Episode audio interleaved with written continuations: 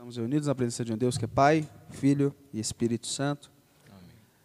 Nós rogamos, Virgem Maria, a vossa intercessão e a vossa proteção hoje em meio a nós. Nos protege com teu manto sagrado. Derrama sobre nós todas as graças necessárias para bem viver esta santa e fiel devoção ao teu imaculado coração. Que a Senhora venha hoje reinar sobre nós. Que a Senhora venha hoje nos ensinar a ser servos, a ser filhos de Deus. Que a Senhora venha estar presente nessa conversa. Que o teu filho Jesus possa estar conosco hoje nesse programa e alcançar diversas pessoas que estiverem em suas casas assistindo. E dessa forma nós rogamos a vossa intercessão. Ave Maria, cheia de graça, O Senhor é convosco. Bendita sois vós entre as mulheres. Bendito é o fruto do vosso ventre, Jesus. Santa Maria, Mãe de Deus, rogai por nós, pecadores, agora e na hora de nossa morte. Amém. Amém. Boa noite, você que está em casa, seja bem-vindo no nosso em mais um Hora Te Labora aqui pelos canais de comunicação. Deixa eu só arrumar aqui da, da do Caritas Et Verum, esse apostolado maravilhoso. Quero convidar você a pegar, já divulgar esse link para o máximo de pessoas que você puder. Deixa eu achar o link aqui que eu não estou me vendo. Ah, agora sim. Pega esse link aí, ó, divulga para o maior número de pessoas que você puder, para que a gente possa alcançar. Não esquece, ó, grupo da família, grupo da paróquia, grupo do grupo de oração. Onde você tiver grupo de WhatsApp, irmão, você vai mandar esse link lá. Hoje é o dia de você distribuir esse link. Aonde tiver oportunidade, você manda o link lá, tá bom? Deixa eu mandar um abraço aqui para todo mundo que já está entrando online com a gente, ao Paulo, o Tiba aí estava com a gente desde o início já. Quero mandar um abraço a todos aqueles que vão assistir esse programa em um outro momento, em determinado dia, né? E hoje quero falar para você, hoje nós temos um convidado mais que especial. Hoje é um dia especial, como todos os outros nesse programa. Já vou mandar um abraço lá. Se você está vendo essa live em alta definição, em alta resolução, chegando para você qualidade JSV, esse é o nome. É a empresa que nos apoia, é a empresa que nos ajuda aqui a distribuir, fazer chegar na sua casa esse programa com alta qualidade, tá? Não sei se você sabe, mas vai lá no Spotify, Hora Et Labora, a gente está presente no Spotify, sabia, Diego? E, é, qual é o nome lá do, da Apple? É que eu, não- eu sou Android, eu não lembro. Apple Podcast, tá em tudo agora que você for procurar aí, a gente está presente em tudo. Estamos dominando todas as mídias sociais Que top. que a gente não veio para brincar. Brincadeira. Eu quero mandar um abraço para você que está em casa. Não se esquece, olha só, arroba Pocotinho lá no Instagram, essas canecas maravilhosas. Se você vai casar, presente de casamento, chá de bebê, aniversário, o que, que você quiser, eles fazem lá, customizado, do jeito que você quiser. Tá bom? Mandar um abraço aqui para todo mundo. Olha lá, entrou aqui a Karen Rodrigues, aí, ó, Moedo, participando do programa. Seja bem-vinda, minha esposa, irmã. Sua esposa? Ó, seja Aí, bem-vinda, aí, hein? E já vou te convidar a se inscrever no canal, ativar o sininho e deixar o like aí, hein? Para não perder mais programas. Bom, eu já vou dar um, as boas-vindas aqui para os nossos convidados da noite, para o nosso convidado da noite especial, né? Hoje aqui comigo está o Diego também. E É isso Diego? aí. Boa noite a todos que nos acompanham. Vai ser um prazer, como sempre, esse bate-papo aqui entre amigos. Maravilha. E ele aqui, nosso convidado especial. E aí, Pedro, como é que você tá? Boa noite, pessoal. Primeiramente, obrigado pelo convite aí. Espero poder compartilhar aí algumas situações com vocês aí. Com Show. certeza. Hoje o motivo dessa reuni desse programa aqui é como os outros, conversas. Essa é a finalidade, né? Passar um pouco daquilo que a gente viveu, né? Porque uma das coisas que a gente comentava muito com o Diego, que foi o motivo de nascer esse programa, foi porque muito que a gente aprendeu e se formou e construiu na nossa vida foi no momento de mesa, de conversa, de um café, de bater um papo, e ali vai, conversa vai, ali ele colocava o ponto de vista dele, às vezes eu discordava e colocava o meu, e a Saía gente... nas brin- porradas, mas tá tudo tranquilo. É assim É, que. a gente a amizade continua, não é não? e aí Sei vai. bem. Agradecer o Frei aqui que hoje está na nossa. tá aí na, no backstage aí da, da programação. E eu vou começar aqui já falando para você, ô Pedro. O pessoal tá entrando online aí, ó. Já quero, quando você for, você pode, essa câmera aqui é sua, tá? Eu esqueci de Ah, falar no beleza. começo, mas essa aqui é a sua. Chama aqui. Isso. Já manda um Essa recado pra, pra esposa aí, ó. Quando você for mandar um recado pro pessoal que tá em casa, só olhar direto para ela que a galera vai receber que tá. Você tá olhando no olho de quem que- tá assistindo. Agora eu tenho que olhar. Bom, mas deixa eu te fazer uma pergunta. Pessoal de casa se conhecer, fala um pouquinho quem é o Pedro, o que, que o Pedro faz da vida, natural da onde. Maravilha. É, Então, sou o Pedro, né? Eu sou- tenho 29 anos, sou casado né, com a Karen, que está aqui ao vivo aqui também com a gente. Legal. É, sou pai de dois filhos. Sou pai do Arthur, de 3 anos, e da Maria Luísa, de 10 meses. A bebezinha Ah, da fofinha. casa. É. É, atualmente, né, trabalho na agência com os meninos lá na Magna Digital, com Tiba, Paulo, Diego, Cauê, todo esse pessoal aí da bacana. agência. Lucas Limão. O Limão também que está fazendo uns trabalhos lá com a gente mandou uma mensagem agora aqui para mim aqui que conseguiu um cliente aqui que eu tinha falado para ele. Foi isso aí. Limão. É, cara, basicamente do Pedro é, sou Hoje. católico, né?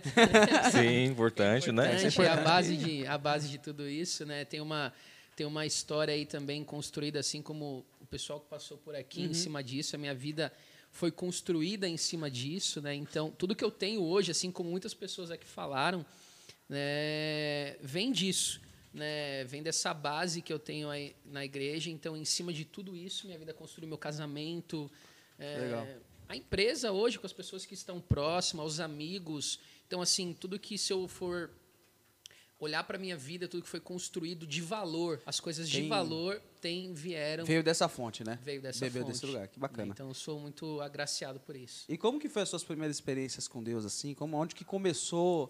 Você já nasceu com a família católica? Como é que foi? Ou Encontrou com Deus em um evento e, e aí ficou? Olha, a minha família, vamos dizer assim, por exemplo, a minha avó era muito católica, a minha avó parte de pai.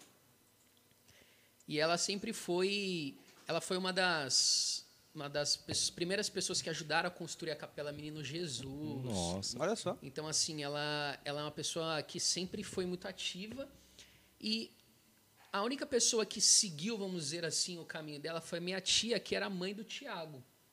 Né? Quem não sabe, o Tiago é meu primo, né? Então, aí a minha tia, ela foi a única que seguiu. Então, assim, ela levava a gente na missa, porque meus pais ainda não eram católicos.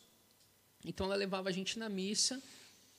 Só que chegou uma época que a minha família precisou se mudar para Minas. Então, assim, a gente queria, minha mãe e meus pais queriam tentar a vida lá, comprar um terreno que lá era tudo muito mais barato. Então a gente mudou para lá, eu tinha o quê? Uns uns oito anos. E aí lá, por essa influência, essa pouca, é, esse pouco contato que eu tive, eu falei, eu conhecia a igreja lá, minha mãe não, ninguém ia.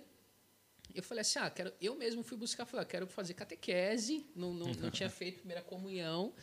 Aí fiz catequese, primeira comunhão lá, foi assim, já era Deus cuidando, porque eu não tinha essa ninguém que Que que, te- que me levasse, que fizesse tudo. Eu fui por conta própria, né? E comecei a ir lá na catequese e tudo mais. Quando eu voltei de lá, eu fiquei lá três anos. Então, assim, nos meus 12 anos, eu voltei para cá. Aí aqui, v- minha tia né, falou assim, ah, vamos... Me levou para a Sagrada Família. E lá eu fiz a crisma. Aí Deu seus primeiros passos é, na fé enquanto começou a caminhar ali. Né, Só que assim, como todo começo, né, não, não, não era aquela coisa, né? Então assim, já era um caminho, né? Já tinha Aham. iniciado alguma coisa.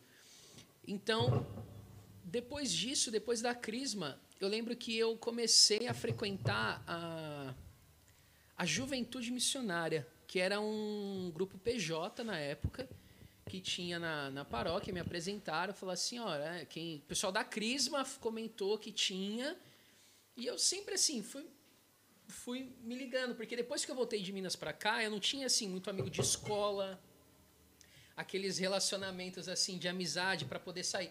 Então assim, ah, quem era meu contato? O pessoal do Crisma.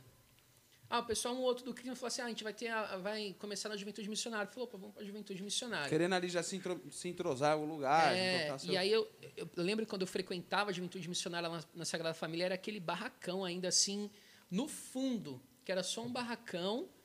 E aí foi, foi mudando. Aí, tipo, depois fizeram a parte do salão lá embaixo. Enfim, toda a minha infância foi ali dentro da Paróquia Sagrada Família. Né? Na época com o padre Paulo Afonso, que ele sempre apoiou muito a gente ali. Né? E eu fiquei na, na, na, na juventude missionária um bom tempo. E foi lá que eu comecei a construir o meu ciclo de amizade. Ô, ô, Pedro, você comentou aí no começo, é, agora eu fiquei curioso. Você falou assim, meus pais ainda não eram católicos.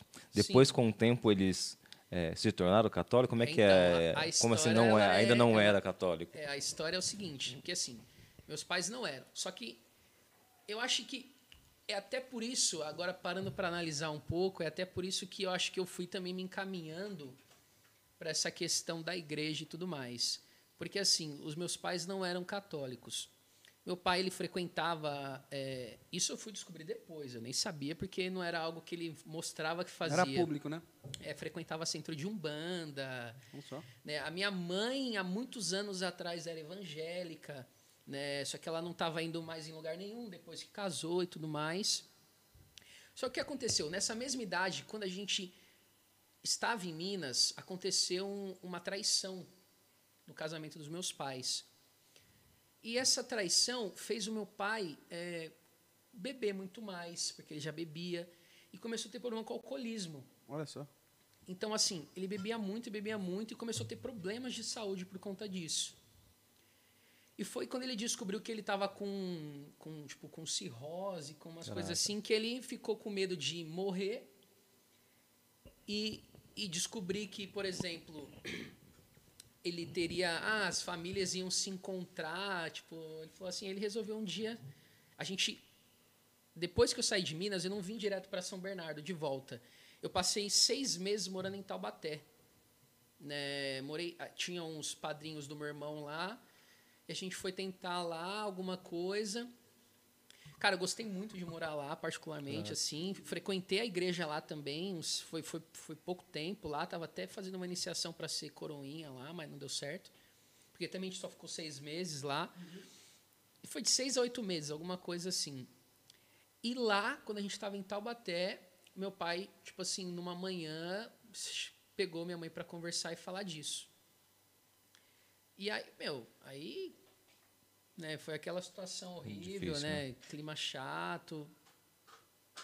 E aí eu lembro que meu pai, tipo, saiu de casa uma época por conta disso e começou a beber muito. Só que eu acho que ele foi morar com aquela outra moça e a gente descobriu também no estudo que quando ele contou para minha mãe, ele já tinha uma filha no outro casamento, nesse outro relacionamento, que era minha irmã. É, só que assim, e ele vivia realmente nessas duas famílias. Ele não era tipo uma traição que aconteceu e engravidou. Não, era uma vida nas duas famílias. É, então assim, vivia. E assim, o, o mais engraçado que nisso tudo não foi assim, poxa, o meu sentimento de, ah, não quero saber. Eu queria conhecer a minha irmã. Nossa. né? Então, assim, porque eram. eu- é, nós somos em. Hoje, som- som- eu tenho dois irmãos. O meu irmão de Mateus, de 25, e minha irmã Mariana, de 18, que é, que é, que é essa moça. Então, assim, sempre o sentimento foi esse. Quando eu vi, é, realmente sempre foi o sentimento de cuidado, atenção, carinho, nunca de, de falar, pô, não quero saber Aham. dela. Não, Bastardo, pelo contrário. esse tipo de coisa. Porque também meu pai com isso se aprofundou né, na, na bebida, foi entrando no vício. Aí saiu né, da casa da mulher, ele não tinha para onde ficar, voltou para casa. Olha só. É, só que assim, não tinha mais ali um relacionamento entre eles. né? Talvez você, como o mais velho, sempre teve um, um pouco o cuidado ah, do, da paternidade, né? Ou seja, se meu pai não está com condições hoje de ser o homem da casa, eu eu tenho essa- que ser, mas também não só da minha casa, porque existe uma, uma filha menor ainda que eh, pode estar passando por uma situação tão difícil quanto. É, e assim, sempre me veio na cabeça que ela era a única de toda essa situação. Por exemplo, até eu podia ter uma culpa, sei lá, de dar trabalho demais, Sim, alguma sim. coisa, né? Que eu também nunca fui aquela criança tranquila, né? Sempre tenho problemas históricos escolares de precisar ir na escola, que fala demais, que quebra as coisas. Então, assim, às vezes até isso poderia ter ah, irritado demais. Só que assim, ela era a única que não tinha culpa de nada Sim. né? É a única isenta de culpa nessa situação era toda. Então não tinha porquê. Né? Então, assim, é, se, ah, se meu pai tivesse que um dia prestar conta disso, minha mãe, a, a, a mãe da, da minha irmã. Né? Então, assim, aí acontecendo tudo isso e eu buscando um pouco de, de alívio para a cabeça nessas coisas da igreja. Olha só que bom, cara. Você Né? fez um caminho totalmente. Então, assim, foi. Assim, ninguém me levou, ninguém. Eu Acho que é uma, é uma graça mesmo de Deus. Exato. que Graça não, de Deus. Assim, Não olha, tem vai como, por esse né? caminho, porque senão você. Porque o né? natural é tomar outro caminho. É, né? e assim, não foi, né? Eu nu- nu- nunca tive. Então, assim, por mais que durante todos esses meus, esses meus anos eu sempre tive muitos altos e baixos, sempre foram dentro da igreja. Né? Então, assim, poxa, ah, se, se, teve uma época que eu me afastei, fiz besteira, né, que existiu esse período lá dentro do, da, dessa história toda, mas sempre foi né, com aquele sentimento de, de, de voltar, de, de voltar. Então, aí aconteceu isso, só que aí aconteceu, chegou uma época que já não tinha mais como tolerar essa situação do meu pai. Ele voltava muito machucado, porque caía na rua. Uhum. Aí ele começou a beber só em casa, pedia pra gente comprar as coisas para ele, ele não conseguia nem sair, não comia mais. Nossa. Aí o médico falou assim para ele, a gente lembra que a gente foi em agosto assim, levar uns exames. E o médico falou assim: "Olha, se você não parar de beber, eu te dou até novembro de vida". Né? Aí eu lembro que no dia do meu aniversário, 26 de outubro, ele falou assim: "Eu vou me internar". E aí ele se internou numa clínica de recuperação. Olha só. É, e aí ele ficou nessa clínica, o tratamento era, um, se eu não me engano, nove meses ou sete meses, alguma coisa assim. Acho que é nove meses. E aí, só que ele não ficou nove meses, ele, ele preferiu ficar mais porque ele não estava se sentindo seguro para sair. Então ele ficou lá mais de um ano. Só que assim, nisso o que aconteceu? Aí, minha, aí fizeram o convite para minha mãe, falou assim, olha, vem pro grupo de oração, rezar pela recuperação dele. Ela não ia, e aí, tipo, eu, eu também não ia no grupo de oração na época. Uhum. É, aí come, minha mãe começou a ir no grupo de oração, né, tinha o filho de Maria e o Arca da Aliança, né? Uhum. Aí tinha a falecida Dona Rosa lá que ela que ajudou muito com, com essa parte de oração lá em casa, tanto que se meu pai se recuperou assim da bebida, Foi muito pela intercessão da Dona Rosa, que morava ali na, na rua da minha casa mesmo, que eu morava na rua do Menino Aham. Jesus. Né? Então, ela, ela ajudou demais nisso. E aí, lá, né, porque eu acho que meu, como minha avó era muito católica, então acho que Uhum. meu pai tinha feito essa parte de batizar, primeira comunhão, crisma, porque ele não precisou tinha fazer esses nada traços, disso. né? Ele Sim. não precisou fazer nada disso. Já a minha mãe, né, nessa idade, eu lembro que minha mãe fez crisma, é, na- eu fiz numa turma, ela fez na outra, só para não fazer na mesma sala. Legal. Então, assim, foi mais ou menos essa época assim que meu pai se recuperou. Que eu fiz crisma numa turma e minha mãe na outra. A gente fez, foi Tá crismado na- lá com o bispo Uhum. no, no No mesmo dia. olha. Que ela fez tudo, assim. Ela fez uma semana ou duas antes.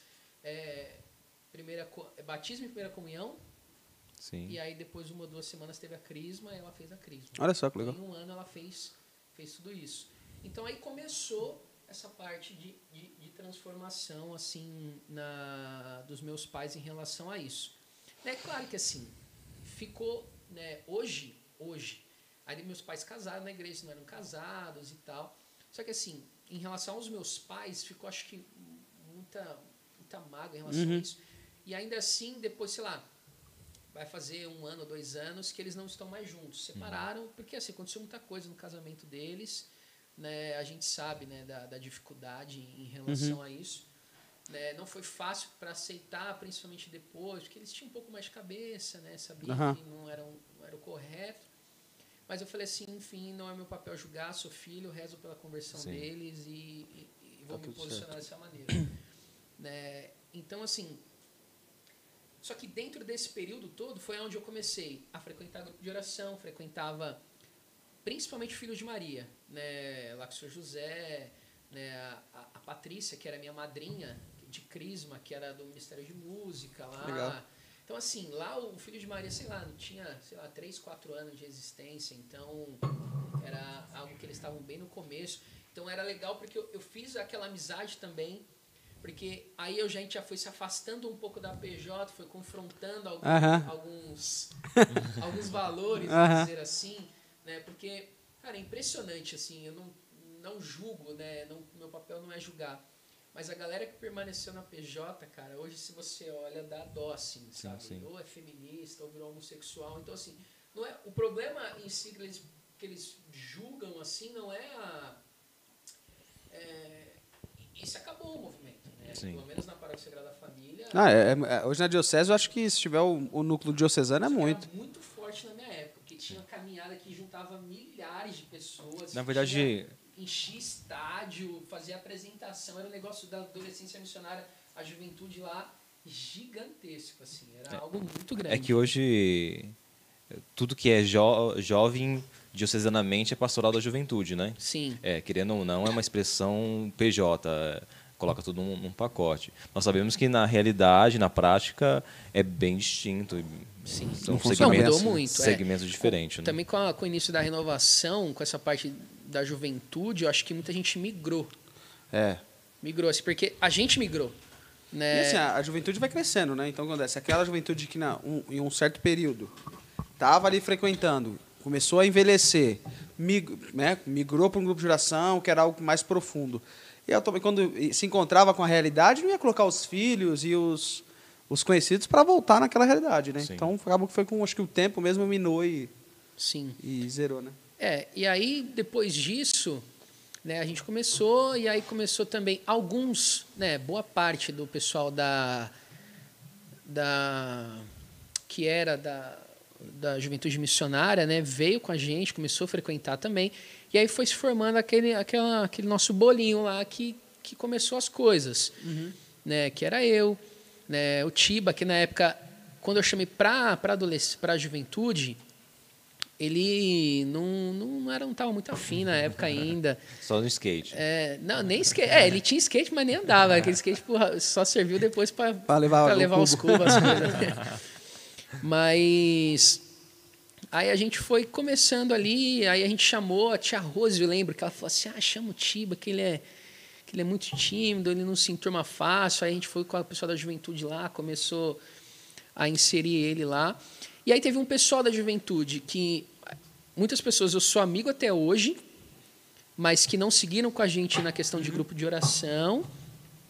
Mas, por exemplo, que não seguiram, mas toda vez que a gente fazia um encontro, um retiro, essas pessoas muitas vezes estavam. Né? Então, mas seguiam assim, em algum, alguma pastoral, em alguma. Não, assim, vai na missa. Sim. Né? Vai na missa, a gente vê na missa. Eu via, né? Que agora eu não venho mais aqui na Sagrada Família, lá na Sagrada Família, né? Mas a gente chegava a ver na missa, você vê que é, é, teve algum fruto ali. Uhum. Né? E aí depois a gente começou, né, na, esse pessoal aí, veio eu, o Tiba, o Alan, o Natan, o Danilo. E aí o que, que a gente começou a fazer? A gente começou a querer tocar na missa.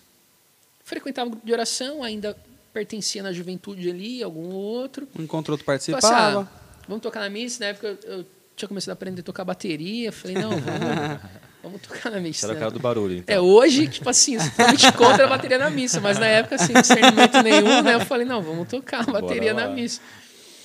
E aí a o gente que, que você acha de você mesma? Não, eu olho para trás eu falo assim, duas pessoas foram extremamente misericordiosas. Primeiramente Deus, que não desistiu, e, e o padre Paulo Afonso, que também acolheu e, e tinha... Porque assim, é impressionante eu olhar para trás eu falava assim, meu Deus, quanta coisa a gente fez de errado. Uhum. E, mas assim, é, não fez de errado com a consciência que estava fazendo sim. errado. Uhum. Né? Então a gente cresceu ali dentro da paróquia ali com tudo Errou, que mas sempre, lá. sempre era com uma, com a tentativa de fazer bem, É, né? a gente queria tocar na missa e falou assim, ah, vamos ajudar, porque só tinha sempre os mesmos ministérios tocando. E aí a gente começou a tocar, só que assim, o comprometimento da galera ainda era devagar, aí tinha muita gente que queria mais ajudar do que saber fazer. Então o pessoal às vezes tocava mal, cantava mal, então Aí foi até que o episódio que o Chiba contou aqui que a gente foi convidado para tocar lá depois de uma missa que a gente achou que deu show lá tocamos bateria. Rock eu falei, não, ixi, eu falei, essa missa. Distorção comendo solto, os pratos lá. Ó. Se o pessoal pudesse aplaudir, o pessoal tinha aplaudido. Mas pelo contrário, no final da missa já vieram o convite pra gente, foi logo em seguida, assim. já soube porque foi. Terminando de, montar, de desmontar as coisas ainda. É, aí falaram assim: ah, então acho que é melhor vocês tirarem um tempo para se preparar mais tal. E aí foi quando a gente ficou se preparando, né, essa preparação de ensaio, aí começou a surgir, que a gente começou a, a tocar na, a, a, ensaiar. A gente tinha um, um, rapaz lá da Juventude Missionária que era um dos moderadores lá, que era um casal que tinha muito isso. O padre pegava o pessoal do ECC Falava assim, ah, ah Cuida de algum lugar. É, vocês, vocês, dois casais aqui, vão cuidar, cuidar, do pessoal da juventude. Então mudava muito, sempre era o pessoal que vinha desse C6, isso é engraçado. Legal. E aí teve uma época lá que um casal, o Itamar, né, cedeu um espaço da casa dele para a gente ensaiar. E a gente começou a ir lá, a tocar, a ensaiar. Ensaiar várias coisas, tocar música da igreja, música que não era da igreja, era, era uma bagunça. E aí a gente começou a fazer assim, ah, a gente tinha muitas pessoas que, que ficaram de fora. E a gente começou a chamar para participar, falar, ah, vem rezar pela gente, que às vezes a gente chama a gente para tocar no encontro de jovens da, da PJ lá na Orquídea, E, no, Aham. e aí a gente começou a chamar, chamou o Dan, chamou um outro, vem aqui, vem Ele ali. foi fazendo o ministério de intercessão ali. É, e formou o Ministério de Intercessão para o Ministério de Música. A gente, e aí a gente começou a frequentar grupo de oração. E aí, leve dois. aí na, eu lembro que o pessoal do Arca da Aliança cedeu um espaço para a gente revezar com eles lá. E a gente ficou um tempo lá também. grupo? No grupo. Ah, que porque a legal. gente Tipo, frequentava lá. Aqui tem jovem, aqui tem fogo, entendeu? É, era, a gente era tipo um ministério jovem dentro do Arca da Aliança. Só que, cara, a gente começou a ter muito problema. Tipo assim, de. de tanto de, de, de saber lidar ou de saber como fazer. Problema de. Às vezes era tipo. O pessoal estava acostumado, assim, é- era muita senhora lá. Então, o grupo era um grupo mais antigo do, da diocese, sei lá. Era um dos grupos bem antigos, então tinha muita senhora, então não estava muito é, é, Familiarizado familiarizado com o nosso jeito ali. E a gente começou a ter alguns problemas que a gente pegou, sentou um dia lá na, na mesa da minha mãe e eu peguei e falei assim: vamos começar um grupo nosso? Aí todo mundo abraçou a ideia. Eu falei: então tá bom, então a gente vai lá falar com o padre. Aí marquei eu, padre. Você era o cara que tomava a frente, que dava as, as ideias. É, então acho que assim, eu sempre fui esse jeito meu, meu colérico de, de, de assumir, fazer as coisas, Tá querer certo. resolver. Tem que ser assim mesmo. É. for mágico, não vai pra frente, cara. Ó, Tiba, olha lá, tá falando mal de nós, Tiba. Então, Deixa assim, os Esses tocando as coisas, tá tudo parado aqui, aí, ó. Impressionante, hein? então, assim ah, e aí eu sempre meio que tomava frente para resolver. Só que às vezes eu, eu enfiava a gente em uns problemas também.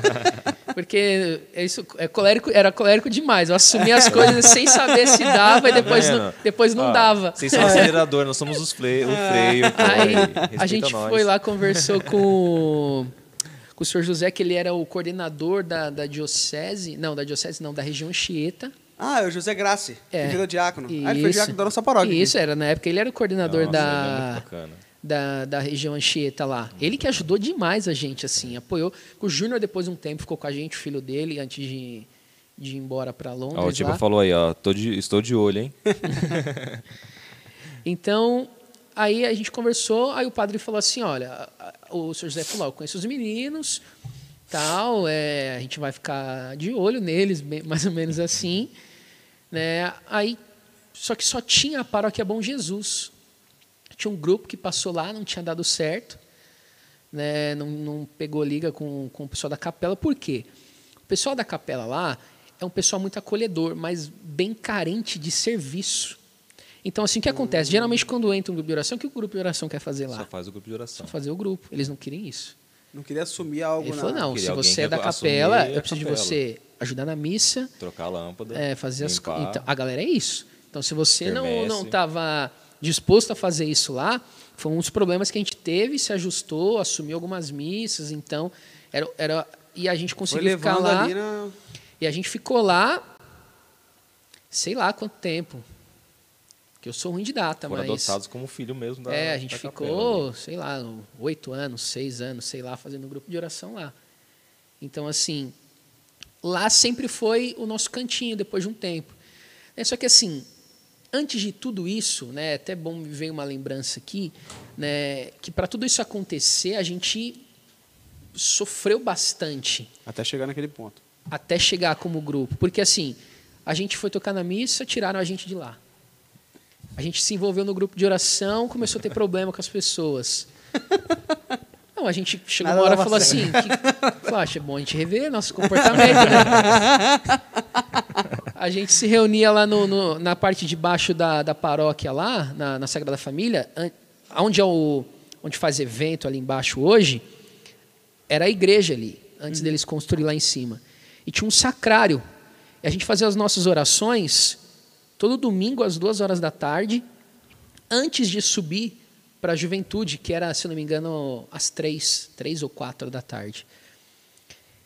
E a gente se reunia ali, aí começou a ter momentos de oração, e a gente chorava lá. Eu lembro que a gente Cara, a gente não tinha nada e a gente, por conta da nossa vida, a gente falava assim, não, meu, é, muita gente fala, chegava na oração com o sentimento de sair daquele, daquele nosso encontro ali, só que chegava lá e não conseguia sair. Olha só. É, falava assim, cara, eu vim aqui para sair na oração, Deus tocou e eu não vou sair. Quantas vezes eu, eu cheguei lá para falar, não, eu. Chega. É. Hoje é o limite. é, hoje eu saio. E chegava lá e não saía. E não saía. E todo mundo já passou por isso lá alguma vez. Legal. né? E aí foi fundamentando isso lá. Então, assim, e foi criando um sentimento muito maior do que amizade. Porque a gente cresceu junto, todo mundo ali. Então, Aham. a gente, meu, brincava junto. É, os moleques ali, a gente jogava bola, saía junto, as festinhas eram junto. Tudo que a gente fazia ali com o pessoal, por isso que eu falei que a minha vida foi construída em cima disso, é, foi basicamente assim. Então, assim, a gente começou a ter esse, esse relacionamento de amizade, e aí depois aí foram tendo os casais entre eles ali e tal, né? As famílias foram sendo construídas ali, então assim um foi sendo padrinho de casamento do, então assim era um vínculo muito maior. Então assim não era por exemplo igual um grupo de oração que você ia as pessoas, ah o que você é, sua amiga aqui da igreja, tipo só que não é na casa. A gente estava vendo ali, mas já tinha visto Frequentar. quase a semana toda. Eu trabalhava com na época eu trabalhava com o Danilo e com o Alan, a gente ia para a empresa junto Olha só. né? A gente, a gente tinha mania, tipo assim, eu trabalhava no almoxarifado lá na época, eu, era almoxarife, eu cuidava lá do- dos materiais. Aí o Dan ia lá, aí eu falava assim, porque eu ficava muito tempo sozinho lá. Eu ficava dispensando material, chegando, recebia, eu ficava sozinho. O pessoal vinha, falava, tá aqui, tá assado, dispensava o material, recebia. Aí a gente tinha. rezava o rosário todo dia de manhã. Caraca, legal. e aí ele, o Dan chegava lá e falou assim: E aí, você tá em qual já? Eu falei: Não, já tô no terceiro terço, tô voando hoje. aí ele falou: Não, hoje tá corrida aqui, meu, todo mundo me atrapalhando. Então a gente tinha, tipo assim, até isso. Eu, eu- eu- eu já era colérico desde a Já época. era Eu uma falei, meta não, já. É uma disputa. eu falei, eu sei que o Dan passa aqui 11 horas para perguntar, tomar um café. Eu falei assim, eu já tenho que estar pelo menos com dois, três terços na frente aí. E aí o Alan trabalhava, o Danilo trabalhava na ferramentaria, sempre foi projetista, ferramenteiro. E o Alan trabalhava na expedição, que já era mais longe. Aí às vezes eu né, ia lá, precisava pegar uma coisa, conversava, ei, como é que você está, tal, já rezou terço. A gente ficava assim, um, um apoiando o outro, se ajudando. Voltava escutando umas pregações no carro. E- então, assim, sempre foi um convívio que, que endireitava as Sim. coisas. E por isso sempre foi muito difícil de sair. Olha, olha só que interessante isso, né? E eu, eu tem hora que eu tenho um pouco de, de dó mesmo, né? Da, dessa geração agora, né? Porque querendo ou não, quem, quem participou da, da renovação um tempo atrás teve muito essa base, muito essa realidade. Era muito, muito próximo. Você não, você não ia para o grupo de oração para exercer um papel. Você não ia lá para bater um, fazer sua função. Ah, eu vou lá pregar, daí você prega e vai embora. Eu vou lá interceder, você vai interceder e vai embora. Se eu vou lá, não sei o que lá, como fosse cumprir, bater o cartãozinho, né? É, e hoje, infelizmente, acho que devido a não o problema da renovação em si, mas acho que devido à, à correria, o tempo, como é que está, as pessoas, a forma que as pessoas se relacionam hoje, é, mudou muito, né? E antigamente a gente teve essa, essa base e o que nos endireitou muitas vezes foi, é o que eu costumo dizer, é, foi muito mais do que pregações, né? Foram vidas, né? Foram no dia a dia, na- nas batalhas, nas dificuldades do dia a dia, que você olha assim, nossa, se ele está conseguindo, se ele está lutando, mesmo com as limitações, mesmo com a dificuldade dele, eu também vou fazer. né? Eu também vou lutar, não vou desistir, eu vou para cima, não sei o quê. E é isso que nos fazia permanecer. É, mais do que talvez uh, vir um Moisés Rocha de lá, não sei das quantas, falar, Falar duas horas e pregar topmente, esse sai lá cheio do fogo, como dizem, né, todo avivado, mas na próxima semana você está caindo de novo. Né, porque eu acho que faltava essas raízes, faltava essas Faltava o bases. convívio, né? Faltava. A Um prática, né? Na teoria, a gente sabe. Hoje, eu acho que a, a, a molecada sabe muito na teoria. Sim. Hoje, você não dá pra falar qualquer coisa ou errar alguma coisinha que o pessoal já te fuzila, entendeu? Já era, Lá na, No teológico já. no Facebook, Você no, até no- quieto. é, o pessoal já, ei, você falou errado, não é esse documento aí não, ei, não é esse santo aí não, oi, não foi essa data. O- A molecada hoje está muito afiada, né? Mas antes nem podia falar o que fosse lá, não importava. Importava era testemunho de vida, né? Eu acho que era a prática do dia a dia. Importava era aquilo que você estava vivendo, não aquilo que você Sim, falava, né? Exato. Então, assim, é, era basicamente isso. Então, o apoio que a gente tinha estava um no outro. Sim. E- Só que isso estava muito. é, Vou usar uma palavra difícil que eu aprendi esses dias aqui, que eu não sei boa, outra palavra. boa, boa. Tava bem intrínseco, assim. Então, assim, tava muito ligado. Né? Outro Não nível, era- hein, gente? Vocês que nos acompanham. Não, você ah, Frei, bota aí o que significa aí, intrínseco aí na, no comentário. Ei, aqui é outro nível, querido. Aqui nós estamos, ó. Lá, a gente brinca na agência lá que quando a gente. A gente tem muito esse A gente até Aham. tinha cogitado de, de fazer um, de um podcast lá que a gente senta para conversar assim. Aham. Quando um falava uma palavra assim, a gente falava, caramba, meu, você. aí, é. aí, então, assim, tava muito ligado a essas coisas. Né? Então, era, era um. E as pessoas enxergavam isso de fora. Né? Então, sempre que vinha alguém, falava assim: vocês são mais que um grupo. Porque eles enxergavam esse, convívio, essa fraternidade Ah, que existia. Então, assim, isso sempre foi muito forte. Né, ao Muito ponto, nítido, É, né? tipo assim, em que grupo de oração que você vai chegar no, por exemplo, chegar um Dan falar, Dan, essa mina aí, não, cara. Ó, você viu essas coisas que essa mina faz aí? Você vai, você vai namorar com essa menina aí, meu? Que grupo de oração? A gente, é, porque eu falo assim, a gente foi amadurecendo. com- então, assim, os meninos ali, a gente tem cada história que a gente saía, meu, para coisa de igreja, para outros fins. Né? então, assim, a gente ia pro, por exemplo, tinha os.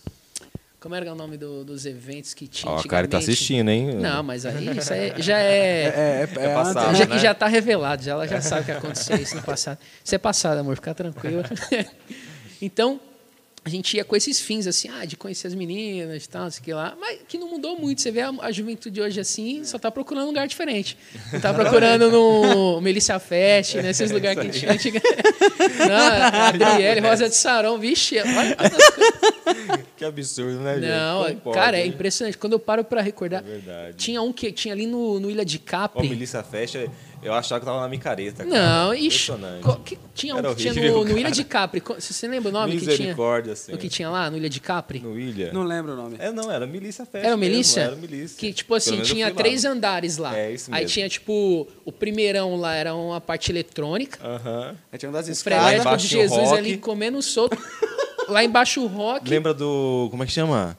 É. Santo anjo do Senhor, meu zeloso guardador. Resgate. Não Não é. é Flanders? The The Flanders. Flanders, é. The Flander, Resgate, Rosa Saron. Essas bandas tudo aí, ixi, na época. Isso daí era o que a gente lia, é o que a gente queria. E aí, se não tinha, a gente fala, ah, negócio chato. Por isso que era a nossa referência para tocar na missa, essas coisas. Aí, por daí que saiu. E aí tinha um terceiro andar lá com as músicas mais tranquilas, uma Adriele, uma musiquinha mais oração, Sim. que era mais vazio, que a galera não ia lá para isso aí.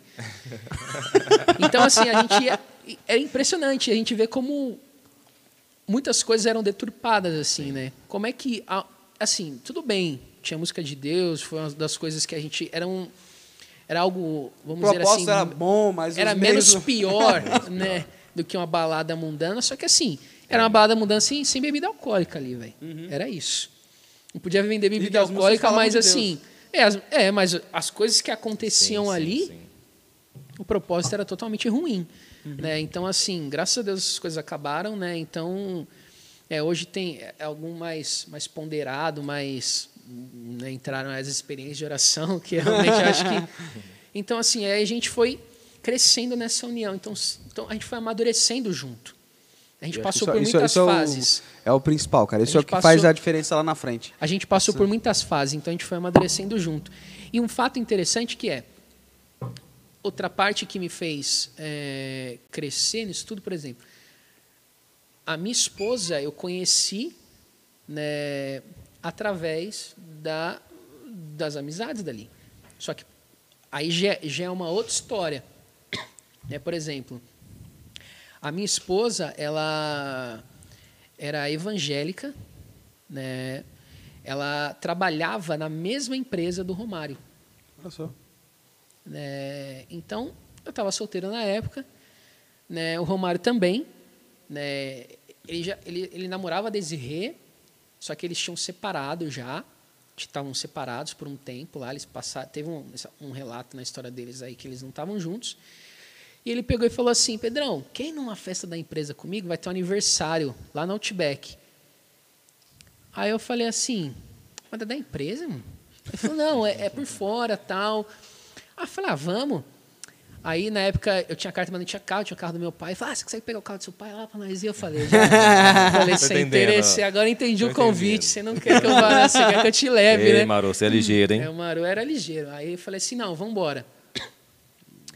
E aí eu fui no Outback com ele. Cara, a gente esperou umas duas horas. A Outback só tinha em São Caetano, Nossa. na época. Aquele shopping São Caetano. Uhum. A gente chegou lá, era uma fila de duas horas, cara.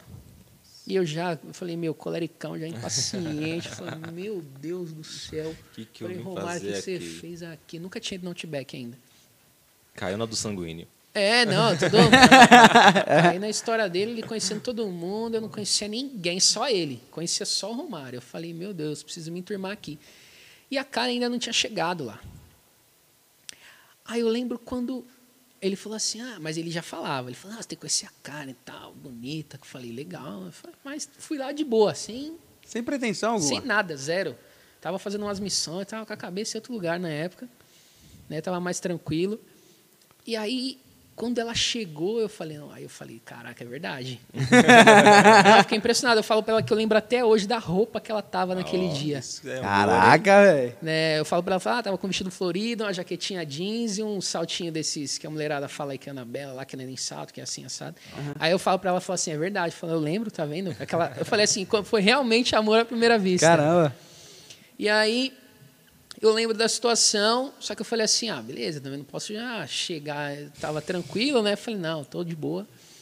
Vou manter a, a gente, postura aqui, né? É, então. Só que aí chegou lá, eu comecei a me irritar um pouco com a demora. Aí o pessoal falou assim, tem uma mesa que está quase pronta, só que tinha um casal que estava sentado para liberar aquela mesa que a gente precisava para a gente entrar, é, e tinha uma mesa vazia um pouco mais ao lado. Ele falou assim: ó, só falta esse casal sair, libera a mesa de vocês, mas aquele casal não tava com o cara que ia, demo, ia que ia, ia demorar para sair. Aí eu olhei aquilo lá, eu falei assim: eu vou falar com eles lá. Aí eu falei: Oi, tudo bem? Desculpa atrapalhar o jantar de vocês. Vocês se importariam? A gente está com uma turma enorme, a gente já está duas horas lá fora. Vocês se importariam de sentar na mesa do lado? Né, para a gente conseguir sentar com o pessoal aqui? Não, de forma alguma, tal, liberou. Ixi, já fui, o cara do Pedrão salvou, salvou agilizou, tá já, já virei já atração. Amigo, de todo mundo. Ó, o convidado do Maru, amigo do Maru Falei, aí. Esse amigo do Maru aí é, é top. A galera falou, chama o Pedro pras festas agora. já comecei a fazer uma amizade pessoal. E aí eu comecei, aí eu saí de lá, comecei a... Eu falei assim, ah, vou já... Aí, aí ficou sentado eu, o Romário, a Karen e uma amiga dela. Só que eu falei, meu, não vou dar muita moral. Eu fiquei conversando mais com a amiga dela. E tanto o pessoal achou que eu tava afim da amiga dela, mas não tava. Então, tipo assim. Mas eu. Você tá aí, fazendo uma de difícil, é, né? Você tava jogando charme. Aí eu mandei uma. Aí eu adicionei as duas no Facebook na época. Eu falei, ah, vou adicionar as duas, né? Pra elas não acharem nada. Ficar. E comecei a conversar com a Karen. Cara, a gente conversou, aí eu consegui o WhatsApp, né? Demorou aí uns dias, mas consegui. e a gente conversava horas, horas, horas, horas, horas. Eu, eu chamava para ela sair, chamei para ela sair umas, umas três vezes. Aí ela falava, vamos, no dia dava uma desculpa. Ah, minha avó, vou pra minha avó. Eu falei, ah. Assim. Aí eu falei assim, teve um dia que eu falei assim, eu vou chamar a última vez. Né? Pensei para mim, falou assim, ah, não for, deixa para lá, já era. Eu falei, ah, vamos comer comida japonesa, tal, eu gosto, nenhum, nenhum amigo gostava na época ainda, né? Se converteram ah, só depois? É, depois. Sai daí. Então Aí, trabalha na vida desse aqui ainda. Cara. Não, vai. Não, é diferente. Churrasco é bom. Churrasco é bom, mas. Tem, tem seu lugar, é, churrasco tem seu lugar. É ruim. Mas vai, vai, não come é, sushi de churrascaria. É, você não sabe o que é isso. Não, você, tá, é você, tá você tá comendo crepe. É. Você tá comendo papel crepom ali não, pintado. Se comer sushi, não dá onde vem sushi. Pô. Aí você vai ver que é bom. E aí eu falei, vamos lá comer uma comida japonesa e tal. Ela falou, vamos. Eu falei, vou esperar até o dia, não vou ficar muito feliz, que ela já desmarcou três vezes, né? E aí eu falei, tudo certo? Ela, tudo certo para hoje. Eu falei, opa, então beleza, então As vai tá ter. ficando séria. Beleza. A gente saiu, foi lá comer comida japonesa. Também, a gente ficou, sem mentira, a gente se conheceu. Eu lembro da data do aniversário, porque no dia que eu saí de lá, eu tomei uma multa na Anchieta de velocidade.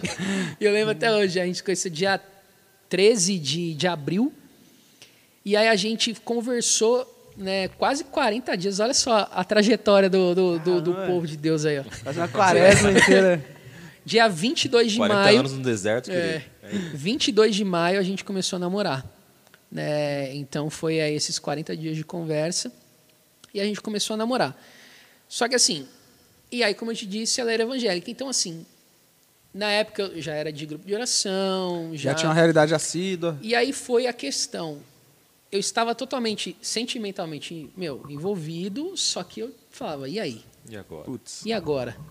Né? as coisas piorando aí. que assim é- era uma situação que eu falava assim, eu não, eu- incompatibilidade, eu, eu né? entrei na vida dela agora, não, como é que eu vou?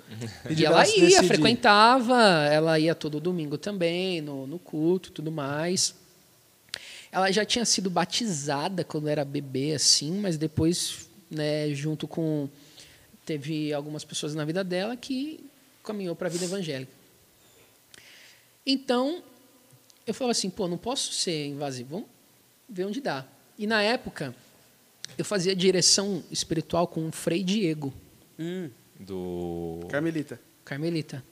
Do. Como chama? Mensageiros do Espírito. É, Mensageiro do Mensageiros- Espírito, isso. Só que assim, não durou muito também, porque, meu, é longe. Vocês Já foram Santa lá? Amaro? Nossa. Meu É porque Deus. tem a casa deles também, que é lá em. Não, em Parelheiros. Pare- é, era lá, é- era lá. Era lá. que eu ia. Lá é longe demais. Não, cara, É muito longe. duas horas e meia pra chegar, eu falei, meu Deus. Haja combustível no tinha, carro. tinha vez que dava certo porque ele estava em outro lugar, a gente encontrava com ele lá. Mas aí durou pouco tempo, assim. Mas nessa época eu estava fazendo direção com ele. Pouco tempo depois eu comecei, o Paulo eh, começou a fazer lá na, na, na Opus Dei e aí a gente começou a fazer lá também. Mas antes disso, eu fazia com ele, eu falei, e aí? Ele falou assim, olha, você vai, né, namoro é um tempo de conhecimento. Sim. Você vai conhecendo. E se você vê né, não tem jeito. que não tem jeito, que tipo, vai se você, se você seguir, vai ser casamento cada um do lado, não tem como. É, Senão você não vai viver certo na igreja. casamento.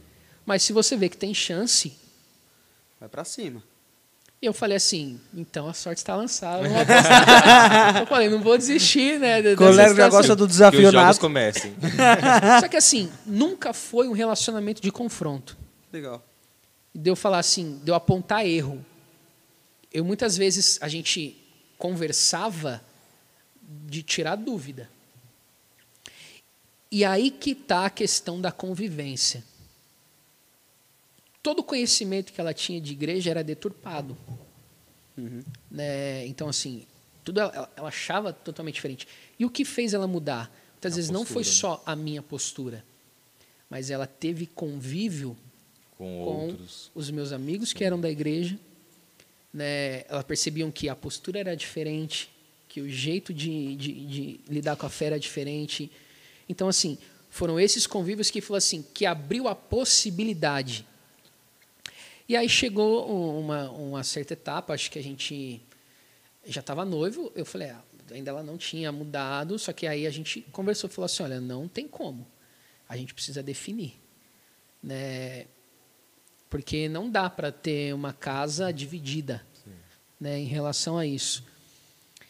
E aí ela, ela deu um passo assim que foi um sacrifício muito grande para ela.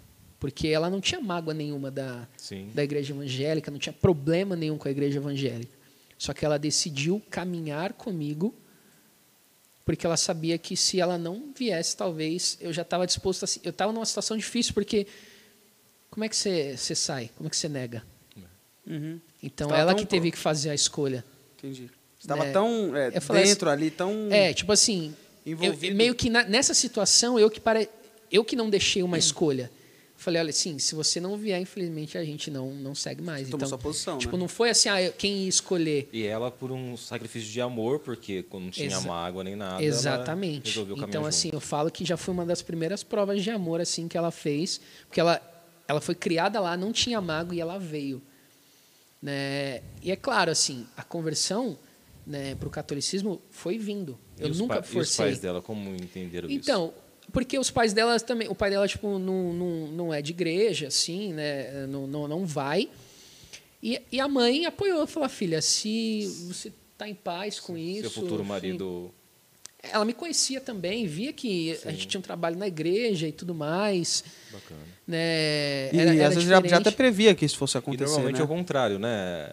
Nas grandes realidades, a, a mulher A é- mulher que chama o homem. é, E outra, cara, só não cedi também por conta da estrutura da Sim. mesa. Porque assim, se você, se você não tem uma fé muito consolidada, vai. cara, você deixa pra lá, você abre Sim. mão, você vai embora. pelo sentimento, por tudo É, você aquilo. fala assim, cara, eu não vou me dispor por isso, eu conheci a mulher da minha vida, vou ficar arrumando briga por causa de igreja. Isso é Tem gente que pensa assim. Isso é verdade. E, e na minha cabeça nunca foi assim. Eu falei assim, isso daqui é a base de, de é todo questão, o resto. Não é questão de igreja, é questão de verdade, né? Exato. É a base de Que todo o legal. resto. Sim. Então ela começou a ver algumas formações, começou a entender, né?